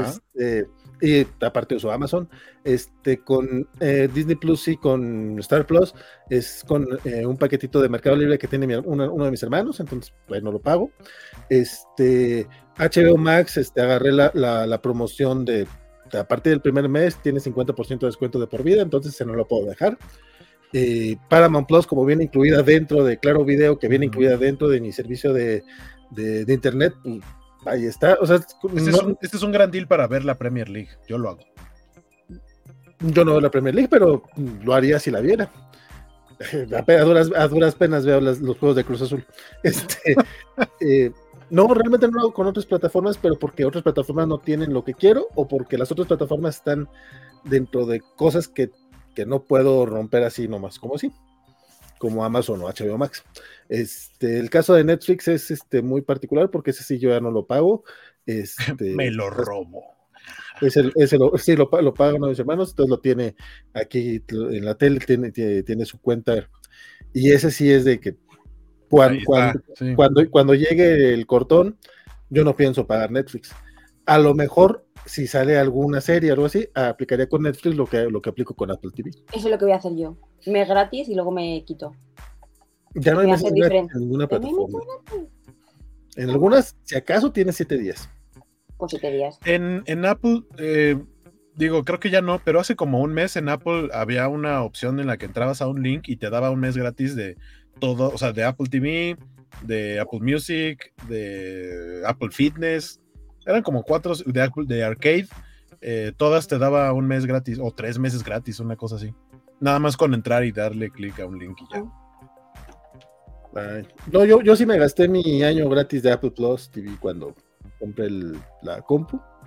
Que lo malo es que, o sea, en teoría eso te lo daba casi cualquier cosa de Apple que compraras, pero actualmente ya no. Eh, por ejemplo, si compras un Apple Watch, te da Apple Music. Si compras un iPad, creo, te da Arcade. O sea, un iPad estamos hablando de que es casi casi una computadora, a veces más caro que un iPhone, Mm. y ya ninguno te da Apple TV. Es muy triste. Yo, yo tuve mi año completo de... Es más, fue como año y medio porque me dieron por, por el teléfono y la computadora que me dieron en la oficina era nueva, entonces puse mi Apple ID y me dijeron, ten seis meses más de Apple TV. Y yo, ah, órale, qué buena onda. ¿Eran acumulables? Sí, a mí me dieron año y medio. Ay, qué güey. Bueno, Pero gente, ya llevamos aquí casi dos horas y media y esto de, de las plataformas de, de streaming ya no necesitan ni les interesa. Son nuestras cosas que creo. plebeyas, man. ¿Vieron, de cómo nos tocó la música como en los Óscares? No, es que. Yo lo digo por, por ti, por ejemplo, que mañana trabajas, creo, ¿no? Pero no Uh, sé, mamá. si no, pues sígale. Acá hasta que- Ustedes ya saben, chicos, vamos a, aquí a rantear de lo Te está mandando a la cama. No, no, no, no. Yo respeto. Pero, este, nada más ya saben que desde hace rato dejamos de hablar de las series, así que ustedes sígale. Chat, quédense cuando quieran. Ya me sentí regañado. Ya, ya. Claro que no. Hasta mañana, si Dios quiere que descansen bien. Llegó la hora de acostarse y soñar también, porque mañana será otro día Ya cumplió Qué 60 años en la semana pasada. con alegría. Ay, diablos. ya cumplió 60 años. No se sienten más viejos de lo que deberían. No, porque yo lo veía de muy, muy bebé. O sea, sí es Yo de los no primeros recuerdos que pues. tengo. Shusha, ¿en serio? Yo no la conozco. Ah, no, Shusha, no, yo estoy hablando de Topollillo. Sí, sí. Lo que pasa es que luego Topollillo, después de Raúl Astor, salió con, con Shusha. ¿Sí? Susa, Susa maravillosa. Shusha salió con Topollillo, también salió con. Pelé. ¿Cuántos novios tuvo? Ay, no. Topollillo salió con Pelé. No, No Shusha. sé, no sé cuántos novios tuvo Topollillo. Ah, Eh, Shusha, pues, también, seguramente. Pero Topollillo es una Era- persona. Era un una- galán. No, no, Topo Era un galán, Topollillo. es, es una marioneta, es un Ah, ratoncito así. ya, ya, ya. ¿Sabes cómo se llama la mamá de Topollillo? No. Yo sí sé, no sé si lo quieras decir. Eh, no te digo, man, te quiero mucho. Oh, se llama? pues. Se llama Topotama. Topota. Valentín. Topota.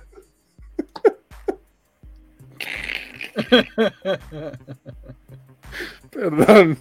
Es la hora, es la hora. Ya estamos en viernes. Es la hora de jugar, dice Xuxa. Ya, ya mándanos a dormir, man. sus sandalias transparentes que olían a chicle, así las anunciaban. Ay, sí es cierto. ¿Qué? Transpiraban, Re- como Sí, los cascos. las sandalias de Shusha eran transparentes y olían a chicle. Yo Recuerdo desbloqueado. Yo las tenía, No, yo no. Mm. pero a chicle no olían. Olían a plastiquete. No, yo, yo. Nos mentía la publicidad. Yo siempre soñé con, no sé si ustedes se acuerdan de, este- de ese shampoo, de ese shampoo de colores que traía como un unicornio o algo así y que era como el Kinder sorpresa, que traía en la tapa un huevito y decían, cuenta la leyenda que en algunos traía eh, bloquecitos de oro. Sí. No creo. Sí, sí, sí, sí. Eso decían. La Solo lo veía en el comercial porque de entrada nunca me compraron ese shampoo. Y de ahí un Trauma, trauma infantil. Uy, todo lo que no tuvimos. Hablamos el martes en las noticias gamer del ricochet. Nadie tuvo el ricochet. Nadie. Todo el mundo dice, el microornito y el ricochet son dos cosas que existían nomás en los comerciales de Chabelo porque nadie los tuvo. Y, Yo no sé ni qué es el ricochet. ¿Qué- qué es el El, el ricochet? carrito ese que, que se hace así. El carro a control remoto todoterreno. ¿Cómo que no sabes qué es el ricochet? Ya no sé si me Vanessa Elizabeth. vale. ya no sé. Y, la- y la máquina de raspados, fiesta de sabor. Uf. Yo, co- como, como buen niño machista que era, yo, yo esperaba que le regalaran eso a mi prima para que me hiciera mis- O sea, no lo quería para mí, quería para que le llegara a mi prima para que me hiciera los Para, para que te los hiciera a ti. sí. Ahora, ahora, Oye, ahora, ahora me qué siento gran muy estrategia. No, pero hubiera sido mejor que me lo regalaran a mí y así yo tenía los conitos todos los que yo quisiera, no los que me quisiera hacer ella. Mi hermana tenía uno, pero de helados. Uh. Y, y con conitos así. Estaban bien buenos. Yo tenía para hacer chocolate, Eso suena muy bien. para hacer bombones. Era una mierda porque no funcionaba, pero Entonces nomás suena bien. Aquí, aquí lo gracioso es que Van no se da cuenta que hasta que no nos diga ya. Ajá, yo también estoy, digo, ¿Qué ¿eh? más se me puede ocurrir en este momento para seguir Ah, no, pues. No, pues yo los dejé hablar, ¿no? Pues, finalmente Biscochan no, no, no tiene que irse a dormir y eso es lo que me importaba. Ustedes no, ya ya, ya no me da están- tiempo. son viejos lobos de así que igual. Además, chicos, por vuestra culpa no puedo ir al gimnasio. Yo que me había vestido y todo para ir, ya no me da tiempo. Yo sí o sea- me preguntaba qué pasó con la pijama, ¿por qué no hay pijama ahora? Pues, Porque yo he hecho, yo he hecho mago, pero vosotros no me habéis dejado ir. Sí. Ya no me da tiempo. Oh, the Así que shame. nada, sobre vuestras conciencias pensará que yo no haga ejercicio. Hay, hay, hay video que lo comprueba, no es tu culpa, eh, Viz. Es mi culpa, no es mi culpa. Vizcatán Princess. Así soy. 100% de acuerdo, Biscochan, te apoyo. Pero entonces ya vamos. Esa es la razón por la que yo no voy al gimnasio tampoco, siempre estoy en los programas de. Esa es la razón, claro. Es que no nos dejáis ir al gimnasio. Sí, es lo que pensaba. Muy bien. Pues Ya, ya vámonos, porque sí, ya La actitud tarde. la tenemos, ¿ves? Actitud está, pero no. Pero bueno, y ¿Qué otros acá juguetes está- les llegaron a traer los Reyes Magos? ¿El qué? ¡Ah, ya! Empecemos contigo, hueco. Redes sociales, anuncios parroquiales, lo que quieras comentar, que no sea que te trajeron o no los Reyes Magos. Ah, justo le iba a preguntar eso. Los, los creepy, los creepy crawlies, que eran unas. Se me hacía peligroso porque eran unas bandejitas de metal y tú le echabas un liquidito y lo tenías que meter a un horno.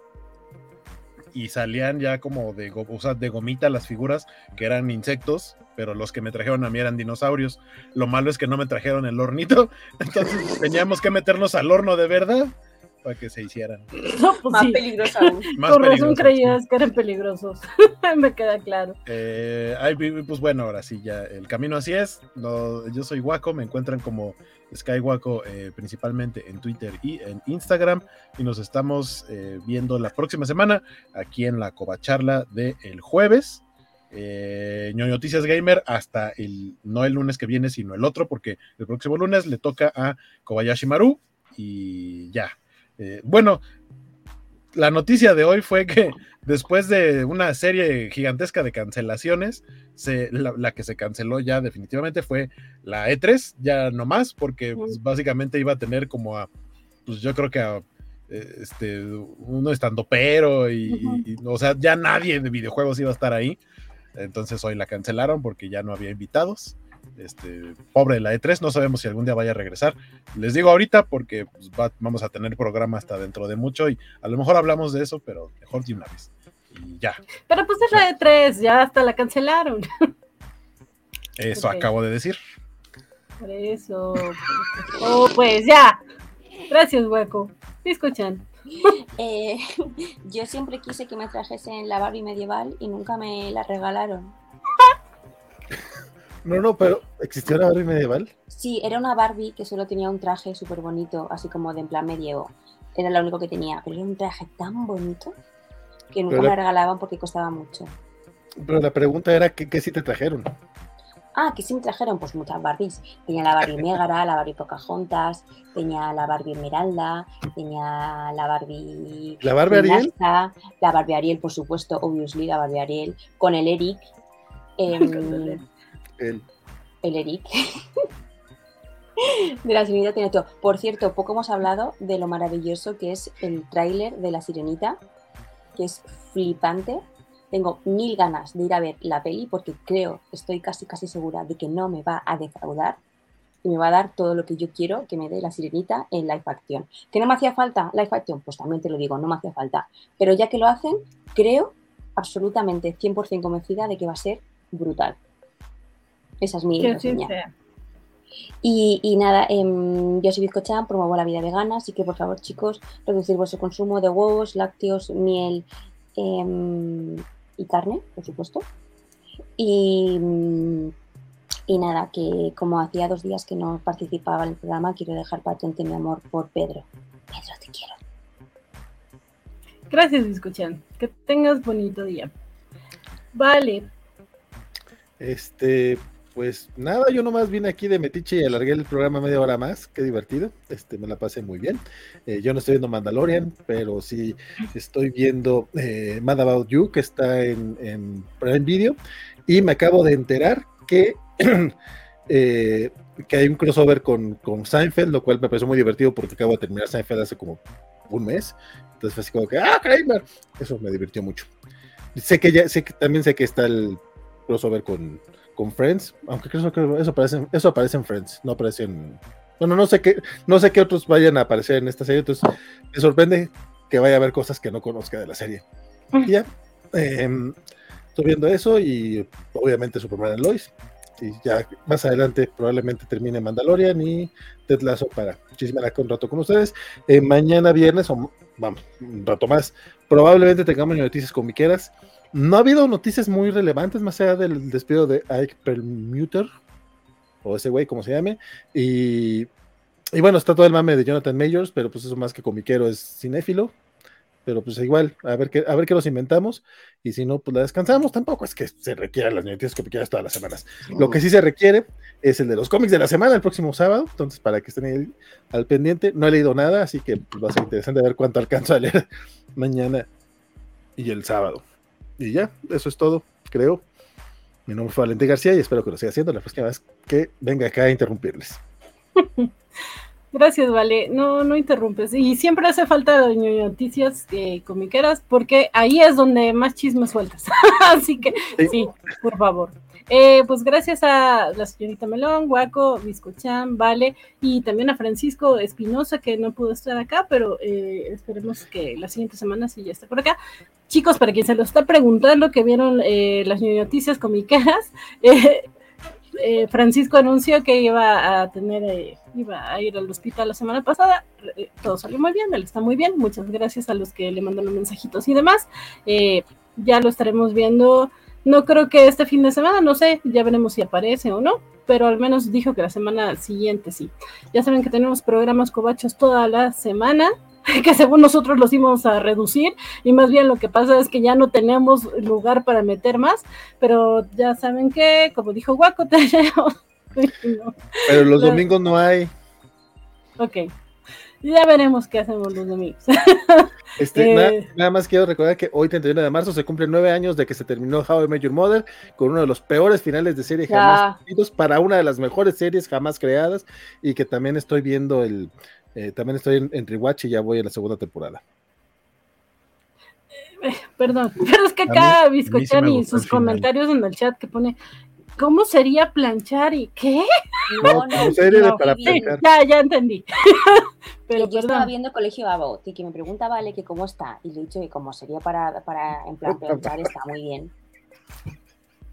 Sí, pues sí, ya ven. Entre, entre sus dobles sentidos y los, los comentarios que sí Doble sentido ninguno. serio Yo de juro que cuando estoy viendo la película. Cuando No, no, no, no, no. Yo, chica. es que, es que Van dijo que ya, que ya no teníamos especie donde meter más y espacio.